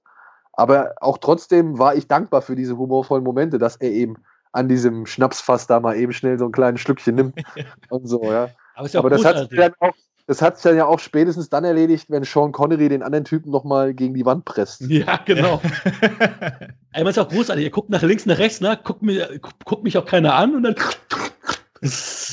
Grandios. Also, also ja. hat er bei dir überhaupt nicht gewirkt oder? Mike? Oder? Also im Großen und Ganzen hat der Film schon funktioniert. Äh, ich habe den auch acht Punkte gegeben, ja. aber es hatte, dieser, dieser kleine Unterton ist halt immer da, wo ich denke, ja, das, das kriege ich halt nicht raus, weil ich halt nackte Kanone vorher gesehen habe und irgendwie ist das hängen geblieben. Deswegen ist es wahrscheinlich auch verkehrt, äh, gewisse South Park oder Simpsons-Folgen sich vorher anzuschauen, bevor man den Originalfilm gesehen hat. Hast du auch die Baseball-Szene mit äh, hier Mr. Burns vorher gesehen, oder? Nee, da kann ich mich, da habe ich jetzt den, den Bezug nicht zu. Ähm, aber manchmal kann es auch hilfreich sein. Also ich habe auch durch die Simpsons schon Szenen entdeckt, durch die ich dann Filme entdeckt habe. Ah, okay. Ja, ja. Also damals, als das so noch alles frisch war und dann habe ich mich so gedacht, Moment mal, das muss doch irgendwas sein. So. Und dann geforscht mhm. und nach, nachgecheckt so. Und ja, das war irgendwas und dann direkt den Film nochmal dazu geguckt. So. Also, ey, ja, wenn, okay. wenn ich denke, da ist jemand, der geht hin und findet genau diesen Moment als erinnerungswürdig oder zitierfähig oder, oder, oder Referenzmaterial oder sowas, dann interessiert mich das Warum. Mhm. Ja, zum Beispiel, ich, kennt ihr noch die Folge, wo, wo Springfield verlegt wird? Mhm. Wo, wo Humer der Müllbeauftragte ist und dann. Ah, ja, ja, das ist, das, das ist das Ende, ne, wo das verlegt genau. wird. Und dann wird ganz Springfield wird einmal irgendwie ein paar Meter weiter nach, keine Ahnung, ein paar Kilometer weiter nach ja. rechts verlegt, irgendwie sowas. Weil, weil die den Müllberg nicht mehr unter Kontrolle genau, haben. Genau, ah, okay, mit dem Müll. Hm? Und dann steht da am Ende so ein Indianer und, und äh, dem, dem rollt so eine Träne ja, ja. Und das ist halt auch aus dem Film, der mir jetzt leider, ich habe versucht, das Ganze zu strecken, damit mir das im Kopf wieder zusammenkommt. das ist das Geheimnis, weswegen ich so viele Füllwörter benutze. Nein. Ähm, sag ich mal. Ja, sag, genau. dreimal bislang. Ich habe mitgezählt. Ich wollte am Ende erst eigentlich den Sag ich mal Counter ankündigen, aber ja. dreimal bislang. Aber genau so ist es. Mir fällt also nicht der Filmtitel ein, zu dem dieser Indianer gehört, dessen Träne da runterkullert. Aber eben, weil ich gesehen habe, dass sie runterkullert, habe ich gedacht, das haben die nicht umsonst da reingemacht. Das ist irgendwie, das hat irgendeine Bewandtnis, das hat irgendeinen Hintergrund. Und dann habe ich mich auf die Suche gemacht und habe rausgefunden, was das war und habe es dann geguckt. So, ja, und ich finde sowas, sowas finde ich immer spannend. Weil eben diese Momente, diese, diese, die sich halt dann kollektiv auch ins, ins Gehirn brennen und die weitergetragen werden und die sich über, ja, weiß nicht, Schuhhofgespräche oder Kumpelgequatsche oder sonst irgendwas ja immer zu was Größerem vielleicht sogar noch Mhm. entwickeln. Weißt du? Obwohl sie vielleicht, wie wir dann bei Vampires wieder sehen, und dann wären wir wieder was da, dann vielleicht doch nicht so cool und so lustig und so, weiß ich nicht, frei von irgendwelchen Fehlern waren. Ja. So viel dazu. Also, du hast es schon gesagt, Mike, acht Punkte. Genau. Ja, und, ein- und ein dickes Herz. Also für mich auch 8,5 und ein dickes Herz. Letterbox habe ich auch ein schönes Herz gegeben. Sag mal so. Für Obwohl dich auch noch 8, Daniel? Oder? Ich, also mindestens, mindestens. Ich würde ich würd aber auch vielleicht sagen, vielleicht könnte der ein oder andere sich an gewissen Stereotypen mittlerweile doch deutlicher stören, Ja. als es noch damals der Fall war. Das will ich gar nicht abstreiten, so, ne? Und da muss ich halt einfach dann auch sagen, okay, da versuche ich dann irgendwie so ein bisschen das Fiktionalisierte noch zählen zu lassen und zu sagen, okay, man hat halt damals die Geschichte mit diesen Klischeetypen erzählt, weil man das nicht anders kannte oder weil es irgendwie für das damalige Publikum besser verträglich war oder sonst irgendwas. Muss man nicht gutheißen, aber sollte man vielleicht auch nicht ignorieren. Absolut nicht. Ich meine, die Filme sind halt auch ein Produkt ihrer Zeit. Das ist nun mal so. Und ja, wir haben heu heute, ja, ich meine, ich will jetzt kein kontroverses Fass aufmachen, aber ich meine, HBO Max hat ja jetzt ja auch gerade ähm, vom Winde verweht aus dem Programm genommen, aufgrund dieser ganzen Rassenunruhen. Ähm, die Frage ist halt, ich meine, der Film ist, ist aus den 20ern oder 30ern vom Winde verweht. Ich meine, es ist halt 30er, auch, 30er, ist auch eine ganz andere Zeit gewesen, ne? Und natürlich war das alles klischeebehaftet, wie, wie die Farbigen da dargestellt werden, aber ich finde den jetzt meiner Meinung nach nicht krass rassistisch. Also, aber wie gesagt, ich will ja kein neues Fass aufmachen, um Gottes Willen. Du, Ähm, du meinst jetzt aber die Unbestechlichen. Äh, nee, vom Winde verweht. Also, Du findest vom Winde verweht nicht krass rassistisch. nee. Okay. Gut. Das brechen wir ab. Danke Ja, fürs Gespräch, ich bin raus. Nein, also das, aber um nur mal kurz vielleicht auch ähm, nochmal da vielleicht einen ganz einen halbwegs vernünftigen Ausstieg zu finden aus einem Thema, das viel zu groß ist, als dass wir es jetzt hier besprechen können. Ähm, Sie werden den Film ja wieder online stellen mit diversen Kommentaren und, und Beiträgen, die das Ganze in einen historischen Kontext setzen und oder in, in, ins, in, ja, einfach historisch richtig einordnen und dann Begleitmaterial dazu anbieten und so weiter. Der Film wird in seiner Ursprungsform erhalten bleiben. Er wird nicht zusätzlich verändert, aber er wird einfach nicht nur hochgeladen, sondern immer wieder von diversen anderen Dingen und Elementen begleitet und richtig eingeordnet. Und das finde ich tatsächlich auch den richtigen Ansatz. Gerade für äh, junge Leute, die damit jetzt genau, äh, die ersten genau. Berührungspunkte haben. Weil ja. du kannst nur lernen, was falsch ist, wenn du siehst, was falsch Ja, ist. ja. Und wenn du dann noch jemanden hast, der dir erklärt, warum es falsch ist. Ja, wenn es dir vorweg, also wenn es dir vorenthalten wird, ähm, weiß ich nicht, ob du dann wirklich was daraus gelernt hast. So. Ja. Ja. Und deswegen, und auch hier sage ich, wir drei sind nicht in der Position, um jetzt, glaube ich, darüber großartig weiter diskutieren zu können oder zu ähm, und ja, wir finden es alle nicht, also nicht richtig und dementsprechend äh, sind wir alle auf der gleichen Seite und sollten uns Ja. nicht gegenseitig zermartern und zermürben. Auf jeden Fall. Michael, Shutter Island, Klappentext. Hast du ihn am Start? Ich müsste jetzt hier spicken. Ich habe ich hab die Scheibe nicht. Pass mal auf. Soll ich vielleicht als kleinen Ausgleich, als kleine Ergänzung dazu, weil ich den Film ja, ja heute, heute Ja. am Tag noch reingezogen habe auf Netflix. Soll ich vielleicht Oh. den Netflix-Text vorlesen, Ja, gerne. der direkt, äh, direkt präsent ist? Okay. Sehr gerne. US-Marshal Daniels Halluzinationen beeinträchtigen seine Ermittlungen zum Verschwinden einer Patientin aus einer Heilanstalt für psychisch gestörte Schwerverbrecher. Punkt. Ende. Auch nicht schlecht.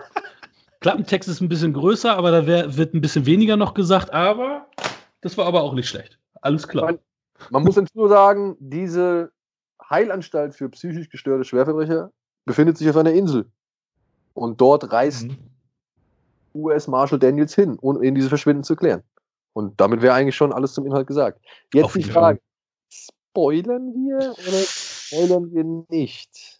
Ich würde sagen, heute wird, heute wird mal ausgiebig gespoilert, weil wir einen wunderbaren Gast hier haben und wir gerne wissen möchten, was du dazu zu sagen hast und gerne mit dir auch in die Diskussion gehen möchten dessen. Okay. Also Leute, Spoiler, aber ihr, auch wenn ihr den Film noch nicht gesehen habt, ihr habt die Möglichkeit, das Ja. mit Daniel Schröckert hier zu erleben. Dann geht auf Netflix, guckt ihn euch an Oh, und dann kommt zurück.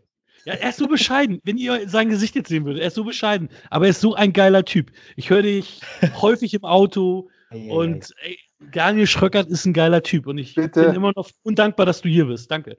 Um, um Michi geht schon aus dem Bild, er schämt sich. Es tut mir leid. Ja, es tut mir leid. Ich bin ein Riesenfan. Vielen Dank. Das freut mich. Ich danke auch vielmals, aber jetzt, jetzt werde ich jetzt. Nächste Woche kommt die Rechnung. Ja. Wahrscheinlich so. Hier, aber so und so, ne? So war es vereinbart. Nein. Shutter Island. Ich muss ja sagen, ich ging ein bisschen ernüchtert aus dem Kino beim ersten Mal. Ähm, ich weiß noch, den habe ich zusammen mit unserem Kollegen Wolf Speer geguckt. Der war mit damals in der Presseverführung. Und ich weiß noch, wie wir vor dem Kino standen danach und gesagt haben, also wirklich beide einstimmig so festgestellt haben, ja, hätte ihn jetzt Scorsese nicht gedreht, dann würde jetzt auch nicht so viel Trara drum gemacht werden. Also dann würde nicht so, dann, dann würde auch kein Hahn danach krähen, so, ne?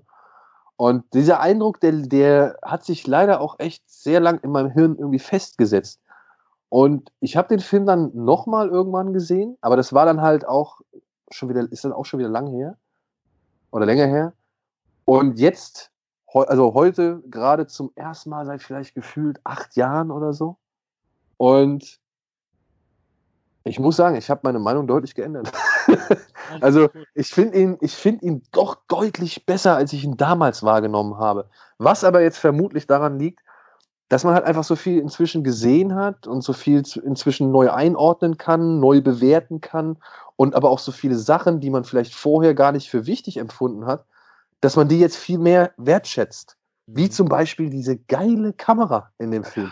Also die Bilder, die sind ja wohl mal wirklich allererste Sahne und es fängt schon direkt mit dem ersten Bild an, wenn dieser Dampfer, dieses Schiff durch den Nebel kommt. Das sieht schon allein so geil aus, ja.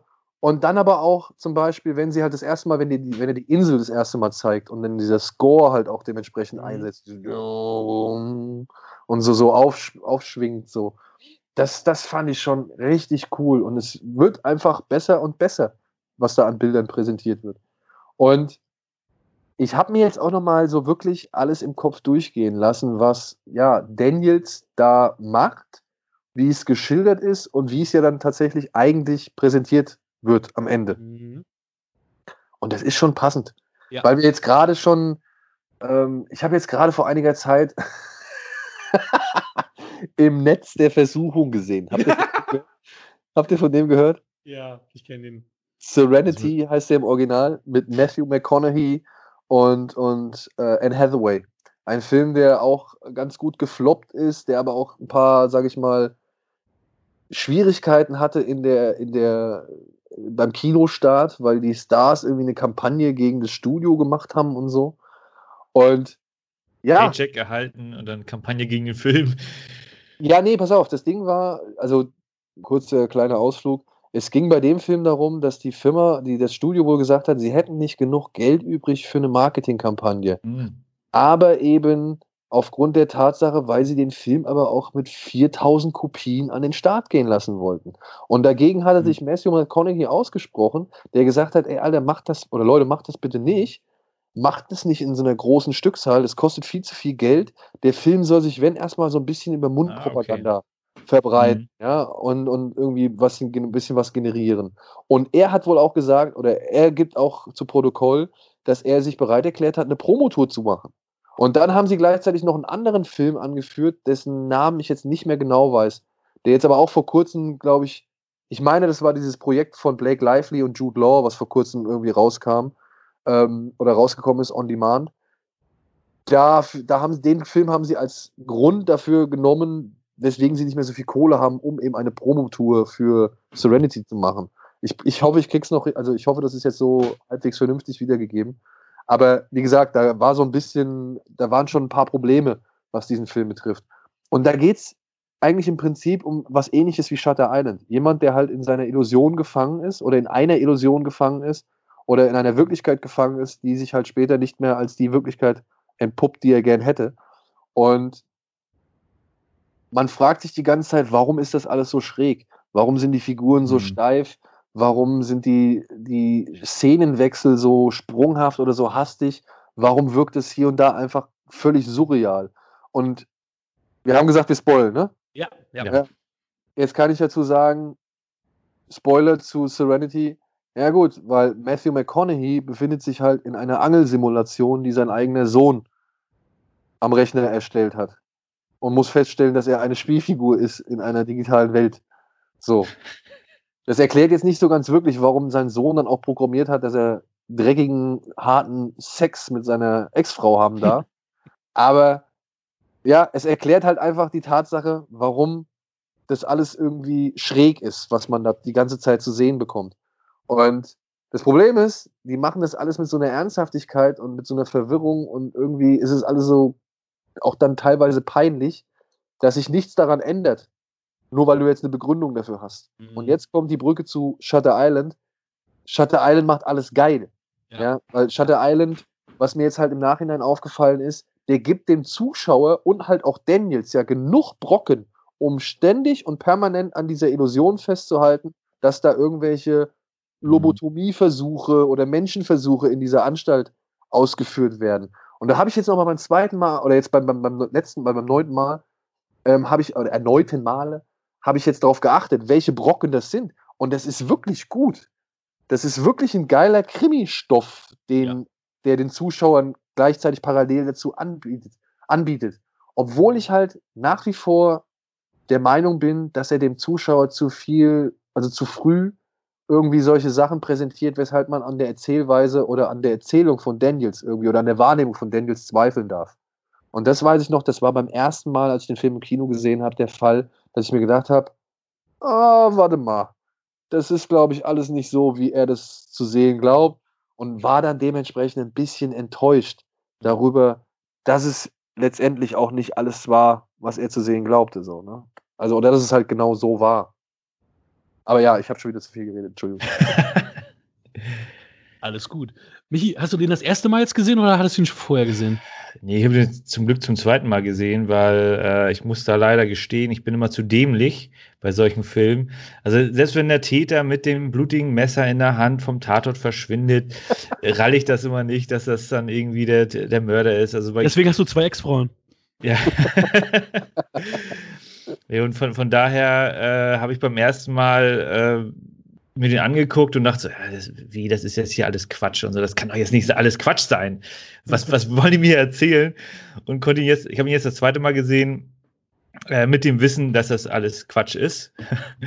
und habe da dann auch eher mal drauf geachtet. ähm, und, und, aber ich, ich tue mich bei sowas immer sehr, sehr schwer. Deswegen sind solche Filme bei mir, also die führen mich gerne in die falsche Richtung und ich am Ende glaube ich immer noch dran, dass das richtig ist, was das, auch wenn es aufgeklärt ist. Äh, ja, es ist, ich meine, wie Daniel schon sagte, der hat natürlich einen guten Schauwert. Ich finde halt auch dieses, das Setting so schön. Du hast Ja. zum einen begrenzten Bereich und zum anderen hast du dieses, diesen willkürlichen äh, Bestandteil, nämlich den Sturm. Oder auch, also äh, du hast ja manchmal so, okay, wir brauchen jetzt irgendetwas, um den Film voranzubringen, beziehungsweise bei den guten Filmen hast du auf einmal irgendeine Zufallskomponente, die tatsächlich so passieren könnte. Und hier hast du halt die ganze Zeit diesen, äh, diesen Sturm. Und ich bin mir da auch immer noch nicht sicher, ob der tatsächlich da war oder nicht. Ich Ähm, glaube, ich glaube tatsächlich, wenn ich kurz einhaken darf, ich glaube tatsächlich, dass dieser Sturm auch Teil des Gedankengebildes da sein kann, weil, und das ist so etwas, weil ich habe mich jetzt auch beim erneuten Mal gefragt, ständig ist irgendwie Wasser und Nässe und sonst irgendwas in diesem, in diese, in, in den Bildern auch zu sehen. Ja, oder wird irgendwie eingefangen oder thematisiert so. ja, okay. Hm. Weißt du? Und ich habe mir halt jetzt im Nachhinein gedacht, okay, vielleicht ist der Sturm einfach auch nur ein weiteres Bild für das Wasser, was ihn so gesehen einschließt. Ja. Weil er ist ja nach wie vor Gefangener. Also selbst wenn er aus Mhm. dem Gefängnis rauskommt, ist er immer noch auf der Insel und kommt er nicht von dieser Insel weg. Und das Wasser, was ihn halt zurückdrängt, also die Natur, die ihn so gesehen zurückdrängt, die wird halt immer auf verschiedene Art und Weise, glaube ich, in Szene gesetzt. Also das ist, guck mal, alle, alle, wenn man allein mal zurückdenkt, ne, und ich glaube, da ist Scorsese einfach auch wirklich so clever und so überlegt und so durchdacht auch in seinen Bildern. Am Anfang, das erste, was du siehst, wenn, wenn Daniels von der Toilette kommt, ist der Blick auf Mark Ruffalo und das aber durch ein Gitter hindurch. Weißt du? Was halt nie, Oh, das, das muss ich mir nochmal angucken. ja, also Ähm, und und das, da habe ich mir gedacht, das macht der doch nicht zufällig. Mhm. Dass der so ein, so ein Insassen, so ein, so ein Insassen, so eine Insassenperspektive oder so ein Insassenbild schon direkt auf Anhieb Mhm. irgendwie in Szene setzt. Das ist bestimmt bei Scorsese, ist es nicht umsonst da so. Und ich glaube, das zählt auch für die vielen Flüssigkeiten oder für das viele Wasser, was immer wieder thematisiert. wird. Das passt sehr, sehr gut. Jetzt, wo ihr es sagt, auch, ich meine, wir, wir, wir spoilern ja, seine Kinder werden ja auch ertränkt, sind ja im Wasser und da ist ja, das ist ja diese Wasserthematik. Das ist ja das Ding, weswegen er auch durchgedreht ist. Und dass dann immer wieder das Wasser kommt, macht für mich absolut Sinn. Das ist, ist, äh, ist, ist mir vorher nicht aufgefallen. Das Einzige, was mir nur aufgefallen ist, ist ähm, in der einen Verhörszene mit der einen ähm, Insassin, dass sie aus einem Wasserglas trinkt und in der einen Szene siehst du nur, wie sie ihre Hand hochhebt und gar nichts in der Hand hat. Und da habe ich, da habe ich dann nochmal recherchiert. Ja. Und, und das gibt's tatsächlich. Und dann habe ich Wahnsinn, das ist ja auch wieder so äh, surreal, ist es real, nicht real. Also es ist wirklich hammer, hammermäßig gemacht und ich weiß auch gar nicht, warum ich beim ersten Gucken nicht so geflasht war, wie ich es jetzt war oder bin, immer noch bin. Ähm, ich glaube, es ist tatsächlich, weil ich kurz vorher das Buch gelesen habe und genau wusste, was passiert. Und es ist eine sehr gute Adaption des Buches. Es ist wirklich viel gemacht. Also, äh, ich will nicht sagen eins zu eins, aber es ist schon sehr, sehr nah dran. Ich bin halt damals auf Dennis Lee hängen gekommen, weil der Gone Baby Gone geschrieben hat und ich fand den Film so cool und habe deswegen das Buch gelesen, weil ich gedacht, der Film ist so geil, so, so ein kontroverses Thema und auch wie es umgesetzt wurde und auch die Frage, was hättest du jetzt getan? Ja, ja. Und dann habe ich gedacht, Mensch, du lies noch eins von ihm und dann kam Shutter Island und dann kam der Film und ja. Also wirklich. Boah, ja, Gone, Gone Baby Gone ist auch echt die. Das ist so mies, die am Ende die Frage. Was Ja. hättest du getan? Ja, Ich weiß es- auf jeden Fall. Ich habe bis heute keine wirkliche Antwort drauf. Nein, ich auch nicht. Und das macht, das macht es auch so gut, weil du diese Antwort niemals finden wirst, weil das, dafür Ja. ist es auch zu kontrovers, diese Thematik. Und das ist, glaube ich, dann auch wieder das, das Besondere jetzt dann wieder an, an, an Shutter Island. Ne? Weil er halt auch nicht die Fragen so wirklich beantwortet, so, sondern Ja. weil er halt Mhm. die Frage offen lässt. Weil es gibt ja auch am Ende nochmal so das, den einen oder anderen kurzen Hint, ne, dass daraufhin, Mhm. oh, vielleicht könnten diese Lobotomien ja wirklich stattgefunden haben oder doch stattfinden. Oder das ist vielleicht dann doch etwas wahrer dran als äh, oder mehr Wahrheit dran, als man jetzt eigentlich gedacht hätte. Ich glaube tatsächlich, dass das der Fall ist. Dass nämlich, ich, ich bin der Meinung, dass ähm, der, ähm, der Daniels, Teddy Daniels, beziehungsweise, wie heißt er jetzt? Leonardo Äh, DiCaprio? Ja, genau, wie, wie, ja, wie, so. wie heißt Der wie heißt? Charaktername. Andrew Lettis. Andrew Ja. Ledis. Ja. Ich glaube, dass Ledis immer noch weiß, was Phase ist, aber so tut bei Mark Ruffalo, dass er wieder in seinem Film ist, damit er diese Lobotomie kriegt. Ich glaube nämlich, weil sie ihn alle so angucken und so, dass das Thema ist, du kriegst deine letzte Chance, dass es alles wieder, dass du wieder geheilt werden kannst. Aber wenn das nicht funktioniert, wird er lobotomisiert. Und ich glaube, dass dies der Fall ist. Also, das Ah. ist so meine Sichtweise des Ganzen, dass da jetzt die Thematik ist, der wird jetzt lobotomiert, weil Aber jetzt, jetzt, dann Das fragen wir uns doch doch eigentlich mal, nicht. Ja, Genau, also das ist, dann fragen wir uns mal, weil Scorsese gönnt, oder Scorsese gönnt seinen Figuren ja nie eine Erlösung. Mhm. Wir haben es bei Irishman gesehen. Stimmt, ja. Wir haben es bei Irishman gesehen, der saß am Ende immer noch einsam und allein im Stuhl. Mhm. Wir haben es bei Taxi Driver gesehen, der saß am Ende einsam und allein in seinem Taxi und ist weiterher gefahren so. Und äh, also solche Typen nimmt, nimmt Scorsese, den, den gönnt der nicht die Absolution oder halt auch die Stimmt. Erlösung. Ne? Mhm. Also so traurig oder so, also so mies das Schicksal von, von Teddy Williams, äh, Teddy äh, Edwards, Daniels? äh, Daniels, Entschuldigung, auch sein mag so, aber das sind ja halt, wie gesagt, das ist nicht so die typische Vorgehensweise von Scorsese. Ja, Ja, also, jetzt wo du sagst, jetzt wo du sagst, ja. oder, oder auch Sam Rothstein aus, aus, aus Casino, Ja. Henry Hill aus Goodfellas. Ja, Das sind ja, alles stimmt. Jungs, die nicht irgendwie einfach davonkommen, die nicht irgendwie Richtig. so, so leicht davonkommen, denen, denen keine Katharsis oder sonst irgendwas zuteil wird. So, ja? Und ist jetzt, wäre eine Lobotomie, wäre das wirklich etwas Erlösendes in dem Falle? Oder ist die das permanente Verharren in seiner Gedankenwelt vielleicht das Paradies, was er braucht? Oder, oder, oder Mhm. irgendwie. Das ist so. Und das, ne, das ist wieder auch das Schöne an Shutter Island. Man, man kann sich jetzt wünschen, dass diese oder jene, weiß ich nicht, Wahrheit stimmen mag oder, oder für einen zutrifft. Oder man kann sich die, die eigene Wahrheit schaffen, die einem am Mhm. Ende vielleicht das Ende gibt, mit dem man am besten oder glücklich ist. So. Aber es gibt so gesehen nicht die reine Wahrheit oder es gibt nicht Mhm. dieses eine eindeutige Ende. Ja? Und das kann man gut machen, wie zum Beispiel Inception oder so. Und man kann es besser machen. wie vielleicht Shutter Island. Mhm. Aber auch das, auch das, es ist, stell dich in den Raum, stell dich in den Raum. Aber dieses Mittel von, überlässt du dem Zuschauer noch eine Denksportaufgabe für den Heimweg Mhm. oder, oder versuchst du was Essentielles auszusagen, Mhm. ist halt so die Sache. Ich meine, ich habe zum Beispiel mit meinem guten Kollegen Tino Hahn, mit dem habe ich lange diskutiert über das Ende von Taxi Driver. Mhm. Weil er ist der Meinung, Travis Bickle ist gestorben. Okay. Und alles, was, sage ich mal, nach diesem Schlachtfeld und dieser einen Fahrt aus diesem, aus diesem Bordell oder was es ist raus, Mhm. alles, was danach passiert, ist so eine Art Jenseits oder, oder Zwischenwelt. Mhm. Irgendwas. Und das wäre für jemanden wie Paul Schrader, der den Film gemacht hat, also geschrieben hat, wäre das jetzt auch nicht ungewöhnlich. Falls ihr First Reformed gesehen habt. Habt ihr den gesehen mit Ethan Hawke? First Reformed? Nee. Ja? Oh, guckt euch den mal an. First Reformed. Ah, nächster To-Do hier auf der Mhm. Liste. Ist auch kein leichter Brocken, ne? Also, Mhm. das möchte ich gleich vorweggeben. Ist ein schwerer Brocken und ich habe mich auch hier und da erwischt, wo ich mir gedacht habe, oh, quäle ich mich jetzt durch den Film oder nicht? Mhm. Aber dann am Ende habe ich mir gedacht, wow, Schräder, geil. Geil. Also cool. Finde ich, Wer Jacobs, Le Jacobs Ladder hat er nicht gemacht, ne? Nee. Nee, aber Jacob's Ladder ist für mich so ein, damals glaube ich einfach der, der, der, das Fallbeil gewesen, über das Shutter Island gestolpert ist. Mhm. Weißt du, was ich meine? Mhm. Weil durch Jacob's Ladder, Ladder war ich schon so geeicht Ja. auf alles, was da passieren könnte und was da Mhm. sein kann und wie man was zu deuten hat oder Mhm. wie, wie, ja, weiß ich nicht, wie real man was nehmen soll.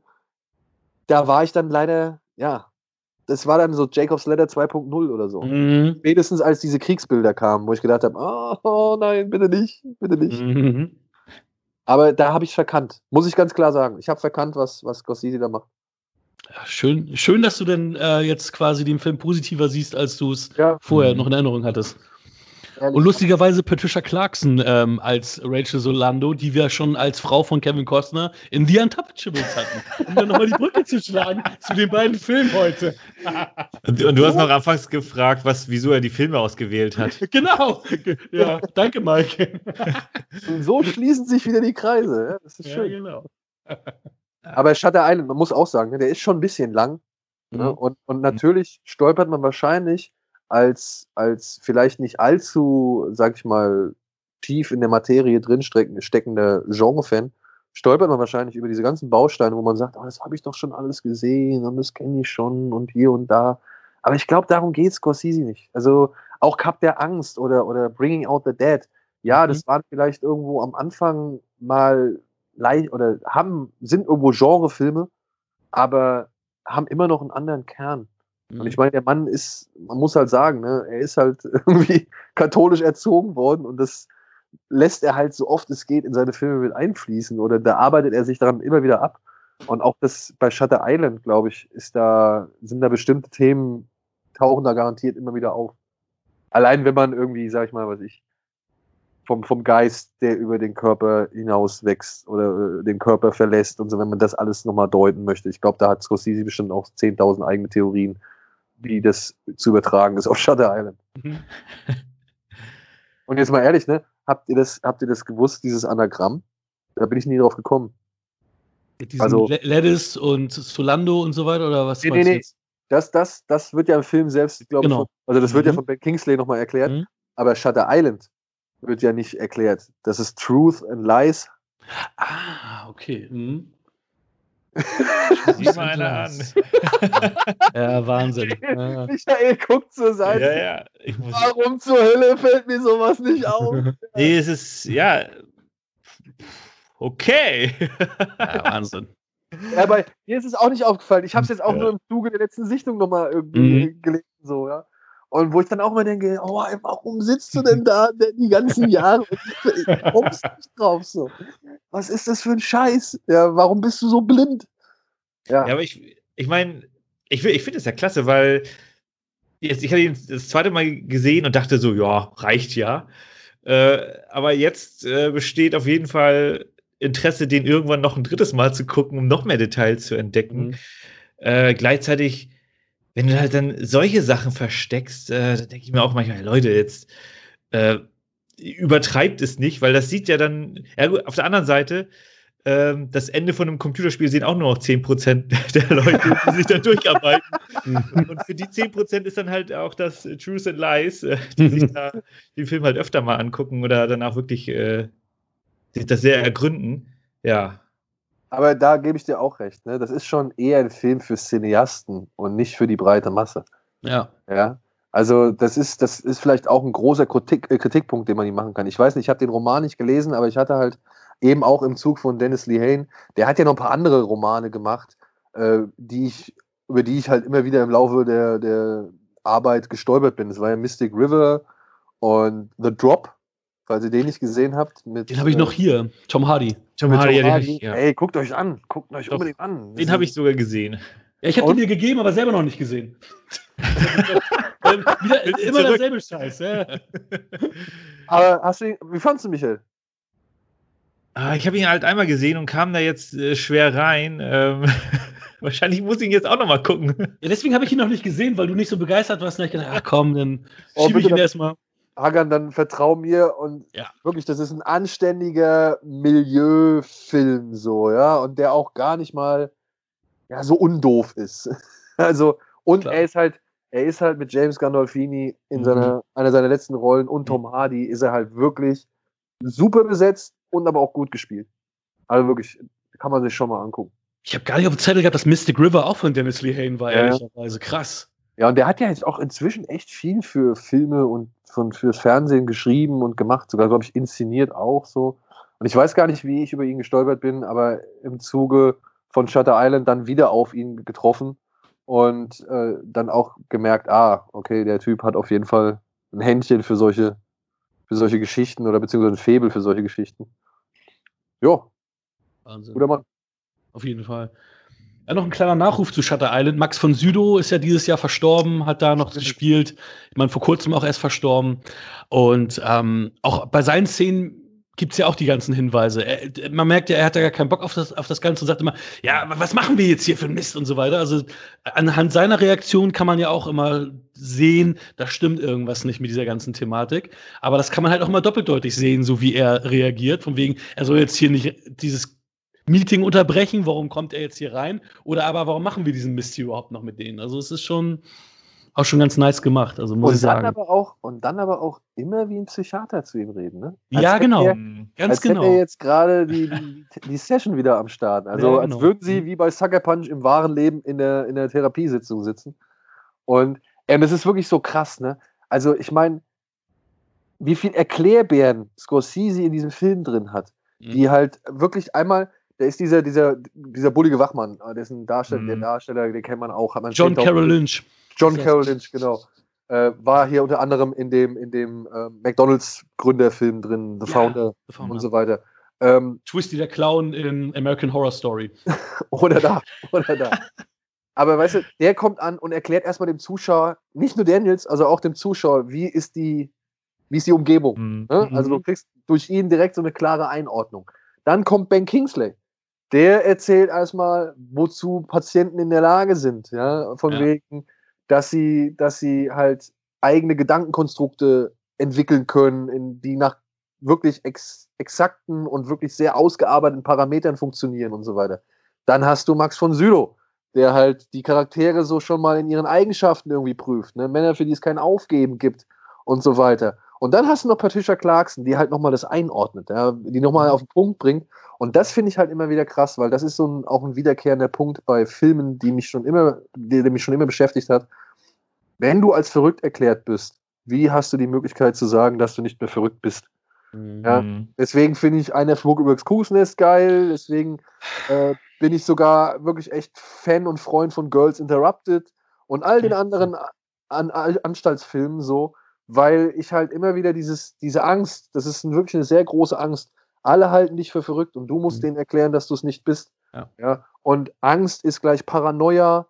Ähm, irgendwas entgegensetzen ist gleich Defensivverhalten und so weiter, wie, wie sie das erklärt. Und das finde ich echt einmal nochmal schön auf den Punkt gebracht, wie einfach die Doppeldeutigkeit von Dingen ist. Wenn Mhm. du nur eine andere Perspektive, wenn du nur auf der anderen Seite stehst oder so, ja. Und ähm, es ist erstaunlich, wie gut das trotzdem mit dieser Thriller-Geschichte dann harmoniert und Ja. mit den Bildern, ja. Also das heutzutage wirst du dir denken, willst, oder denkst du dir so oft, wenn du jetzt schon ein paar Filme gesehen hast, oh, was soll denn dieser Expositionstalk und jetzt gibst du wieder diesen typischen, typischen Informationen dem Zuschauer ab. Mhm. Hier bei Shutter Island, ich glaube, ich hätte mich vor ein paar Jahren, hätte ich mich deutlich mehr darüber aufgeregt. Jetzt hier mit neuem Wissen, mit neuen Filmen, die man gesehen hat, kann ich das so viel besser einordnen und kann es so viel cleverer irgendwie auch deuten, dass ich jetzt auch, ja, wie gesagt, Shutter Island deutlich höher setze als zum Beispiel noch ein Bringing Out the Dead, den ich bislang besser fand. Echt? Ja, ja. Und ein Cup der Angst fand ich auch noch viel besser. Ja, Bring Out the Dead habe ich auch in den 90ern das letzte Mal gesehen. Weiß ich gar nicht mehr. Es war so im Zuge meiner Nicolas Cage-Filme. Äh, aber ich weiß gar nicht mehr, wie ich, den habe ich schon ewig nicht mehr gesehen. Ja, Bringing Out the Dead ist auch, ist auch ein schwieriger und sperriger Film, ne? Also den muss man auch mal in seiner Rauschhaftigkeit irgendwie erstmal an sich Mhm. ranlassen, so, ja. Das ist, ja, glaube ich, das ist auch schwieriger und das ist kein Film ist, den man unbedingt gerne guckt. Ja. Aber Nicolas Cage ist gut in dem Film. Und die Mhm. Bilder sind cool in dem Film. Und wenn man zum Beispiel jetzt den letzten, also den, den Todd Phillips Joker mochte, ja, dann sollte man eigentlich auch Bringing Out the Dead mal hier und da ein paar Zügen gesehen haben. Weil ich finde, die haben schon sehr viele, von der Ästhetik, sehr viele Ähnlichkeiten. Mhm. Du sagtest ja, du hast ihn jetzt höher gewertet. Was wäre so deine Wertung für Shutter Island? Jetzt? Mom momentan immer noch, also jetzt, ich weiß gar nicht, was ich, ihm- was ich ihm bei IMDb gegeben habe, aber ich würde dem jetzt, äh, bei IMDb, bei Letterbox gegeben habe. Aber dem würde ich auf jeden Fall 4 von 5 jetzt geben. Boah, ich, ich hatte ihn die ganze Zeit, wenn wir von der IMDb reden, eine 7 von 10 gegeben. Jetzt habe ich ihn auf eine 8 von 10 hochgewertet. Tatsächlich. Aber das Und ist halt für auch- mich auch eine 4 von 5. Der kommt da so Ja, hin. auf Also ich habe auch, ja.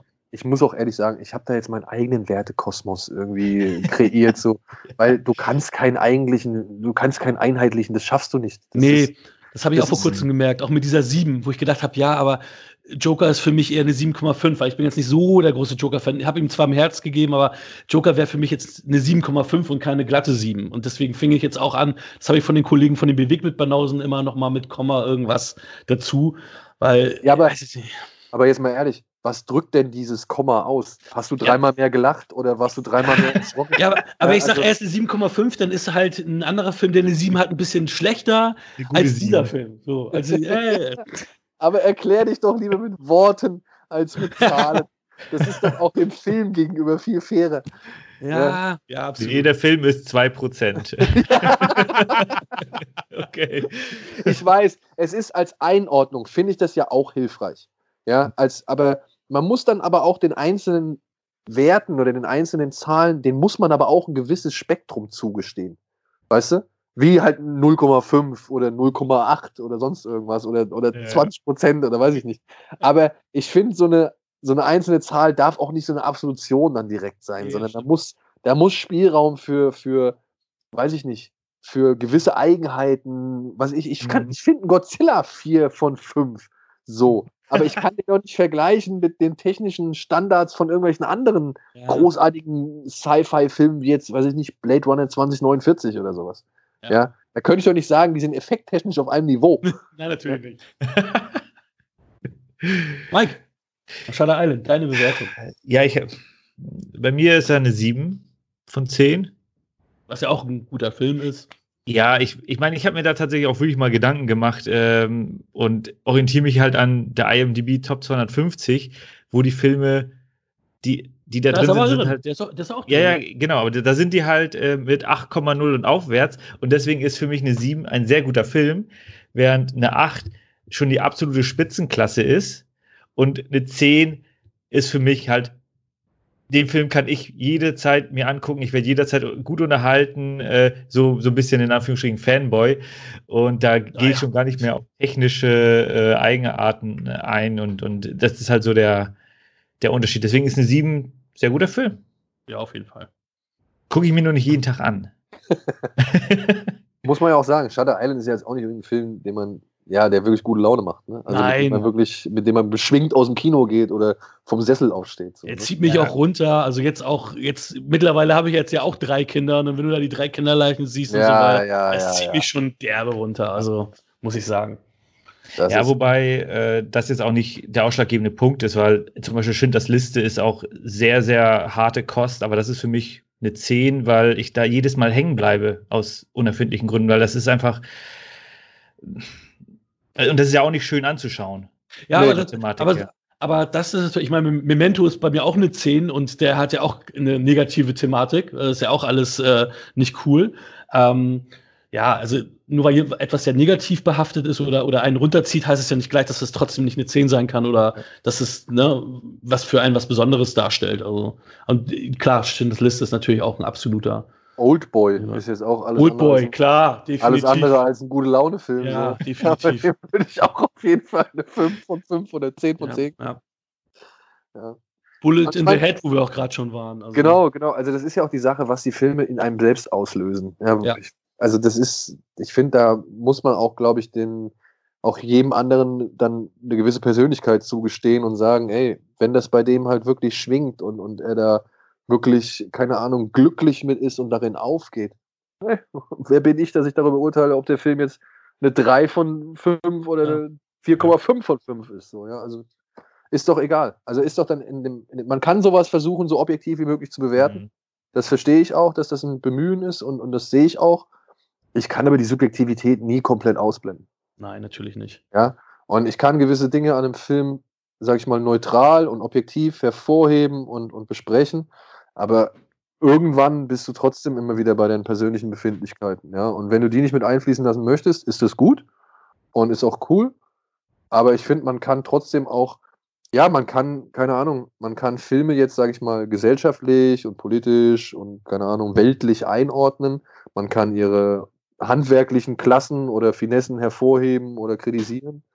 Und man kann aber halt auch eben trotz allem noch obendrauf mit seine persönliche Empfindung mit auf den Weg gehen. Und das ist doch das Schöne, dass man so viel Fall. über Filme reden kann.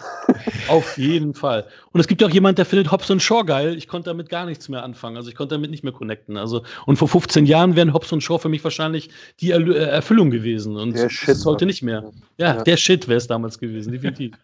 Aber ich habe das jetzt, ich habe jetzt gerade wirklich ähm, ich hoffe, das hält noch weiter an, diese Euphorie. Aber ich habe jetzt gerade so ein bisschen diese Bollywood-Spektakel für mich entdeckt. Okay. Und bin da jetzt wieder wie so ein Kind im Süßwarenladen. Also, das ist echt cool. Da, da pickt man sich so Sachen raus und guckt sich die an. Und momentan bin ich noch so fasziniert, weil es so völlig anders ist als all das, mhm. was man bisher mhm. so lange kennt. So, weißt du? Also, wenn ich davon ein paar mehr gesehen habe, da werden wahrscheinlich auch erstmal ein paar Filme wieder um die Ecke kommen, die mich so wirklich in Euphorie versetzen können. Aber momentan finde ich es geil, in diese Welt vorzudringen und wirklich so Filme wie jetzt halt Bahubali oder Bahubali und Sahu und War und äh, die 2.0, also Robert 2.0 und dann noch so ganz viele andere Titel, deren indischen Namen ich never ever aussprechen kann. Avane oder Avame und noch drei, vier Wörter dahinter oder Sira und was weiß ich. Aber da habe ich so Bock drauf, die jetzt so nach und nach kennenzulernen, weil mich das fasziniert, wie die an die Filme rangehen. Ja? Dass die sich nicht vor diesen Musical-Nummern da drin scheuen, mhm. aber gleichzeitig auch wirklich, ja, weiß ich nicht, Leute den Kopf einschlagen und Gliedmaßen abtrennen, aber halt auch wirklich so völlige Gaga-Aktionen machen, wie über so eine kilometerlange Zugbrücke, die hochgezogen wird, mit den Füßen runter zu sliden, weil es besser und cooler aussieht, als wenn man auf den Arsch runterrutscht. So, ja? Also, okay. Das ist so, das ist so herrlich. Das ist so herrlich. Das ist alles so unbeirrt. Ja, die machen es einfach. Die Effekte sind nicht gut. Okay, ist so. Ja, ist so. Aber wir wollen jetzt, dass jetzt wirklich von Baum äh, zu über die Stadtmauer fliegt. ja, ich meine, teilweise, also ich habe ähm, einen Stern auf Erden, lese ich gerade. Den habe ich mir angeguckt mit dem, ich weiß nicht, ob du den kennst, Daniel, mit dem kleinen Jungen, der da eine äh, Leserechtschreibschwäche, glaube ich, hat. Und das zieht sich halt äh, sehr, sehr lang hin. Also die nehmen sich sehr, sehr viel Zeit und ja. da hauen da wirklich nochmal ein zweites Mal mit dem Vorschlaghammer drauf, damit du es auch ja verstehst. Äh, da können die ruhig ein bisschen einkürzen. Ich muss nicht immer drei Stunden Film gucken, um, aber tatsächlich haben die schon ihren gewissen Schauwert und ja. Ja, das ist halt das Ding, ne? Das ist auch so faszinierend. Da gehen die Filme halt einfach mal locker zwei Stunden 45 und sind ja. Blockbuster. Ja, ja. Die, wirklich, also da gehen, da rennen die Leute scharenweise rein, weil sie in diesem Film und ne, es ist halt tatsächlich das Marvel-Phänomen, weil sie in diesem Film alles kriegen, was sie wollen. Ja, das richtig. Ist, ja. Das ist Festival-Kino. Also so gesehen, also das ist ein, ein, ein ja, Filmfestival. Nee, das ist Quatsch. Ein Festival-Film ist auch Quatsch, aber ein Film gewordenes Festival. Sagen wir es mal so. Ja, du hast Humor, du hast Action, du hast geil, also du hast äh, über, über, übergroße Geschichten und Spezialeffekte. So, es ist alles drin, was du brauchst. Drama, Gewalt, mal ein bisschen abgeschwächter, mal ein bisschen härter. Mhm. Aber und dann noch Filmreferenzen und, und Zeitreise, Action und was weiß ich. Ja, willkommen in Endgame. So, Ja, also das ist ja. und ist okay, ist doch okay. Mhm. Ich glaube, Mitte der 2000er sind die in Deutschland ja einigermaßen hochgekommen. Da hatte ich durch meinen Stiefvater, der war dann so ein Bollywood-Fan, habe ich irgendwie fünf, sechs Shah Rukh Khan-Filme gesehen. Aber Ja, danach halt war auch das noch dann nicht so mein Fall. Ja, ja, Das das ist auch. aber ist alles ist gerade- Liebe, Drama und so gewesen. Genau, genau. Aber jetzt, wo sie angefangen haben, nachdem die Amerikaner angefangen haben, Filme auch in Tamil, heißt es, glaube ich, und Hindi irgendwie anzubieten oder zu übersetzen, äh, haben die gesagt, ja gut, wenn die Amerikaner jetzt zu uns kommen, ja, dann machen wir halt eben unser eigenes amerikanisches Kino. Und Mhm. das sieht dann halt eben aus wie ein, wie ein Bahubali, ja, und äh, Bahubali, so sagen sie es auf Deutsch immer, Entschuldigung.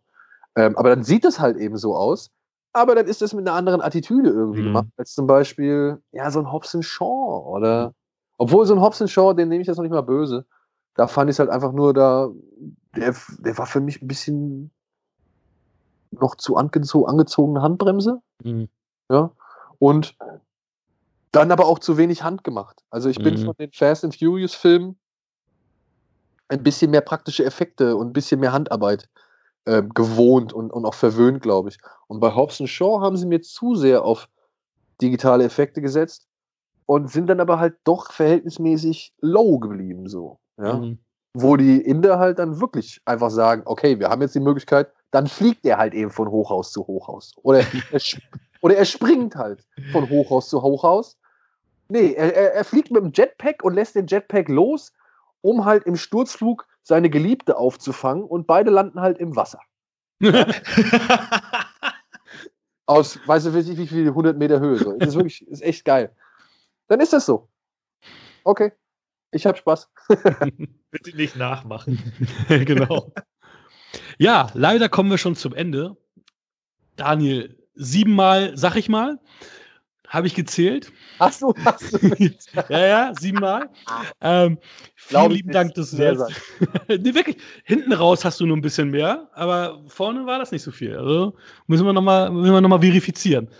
Vielen lieben Dank, dass du da warst. Es war uns ein Fest. Mike, Ja, hat sehr viel Spaß gemacht. Ey, vielen, vielen Dank. Es hat auch sehr viel Spaß gemacht, weil es so drei völlig unterschiedliche Filme war, über die man halt schon lange nicht mehr geredet hat. das freut uns. Vielen lieben Dank. Und, Und- allein für die, für, die, für die Wiederentdeckung von Shutter Island, das, äh, da bin ich, sage ich auch nochmal Danke. Das ich hätte mir den Film Lüge. jetzt, ich hätte mir den Film wahrscheinlich jetzt erstmal nicht angeguckt, so. Ja? Mhm. Hättest du jetzt nicht gesagt, wir reden über den. mhm. Und ähm, dann wäre der wahrscheinlich immer noch deutlich schlechter in meiner Wahrnehmung oder in meiner Erinnerung, als er jetzt tatsächlich ist. Wundervoll. Super. Eine letzte Sache noch. Wir hatten äh, ja ähm, unser Screening mit der Community, äh, Abstimmung, Entschuldigung, ähm, welchen ähm, Tarantino-Film wir zunächst äh, als, oder als nächstes besprechen wollen. Und tatsächlich hat mit 52 zu 48 Prozent gewonnen Inglourious Bastards. Also demnächst von uns Inglourious Bastards. Vielen Dank an euch alle. Danke fürs Zuhören und bis zum nächsten Mal bei Wir quatschen über Filme. Kannst du das bitte auch nochmal sagen, Daniel? Wir quatschen über Filme. Einmal für uns. Wir quatschen über Filme. Vielen Hm. Dank für die Einladung, denn ich quatsche gerne über Filme. Und hoffentlich bis zum nächsten Mal bei Wir quatschen über Filme. Bis denn. Tschüss. Das war Wir quatschen über Filme.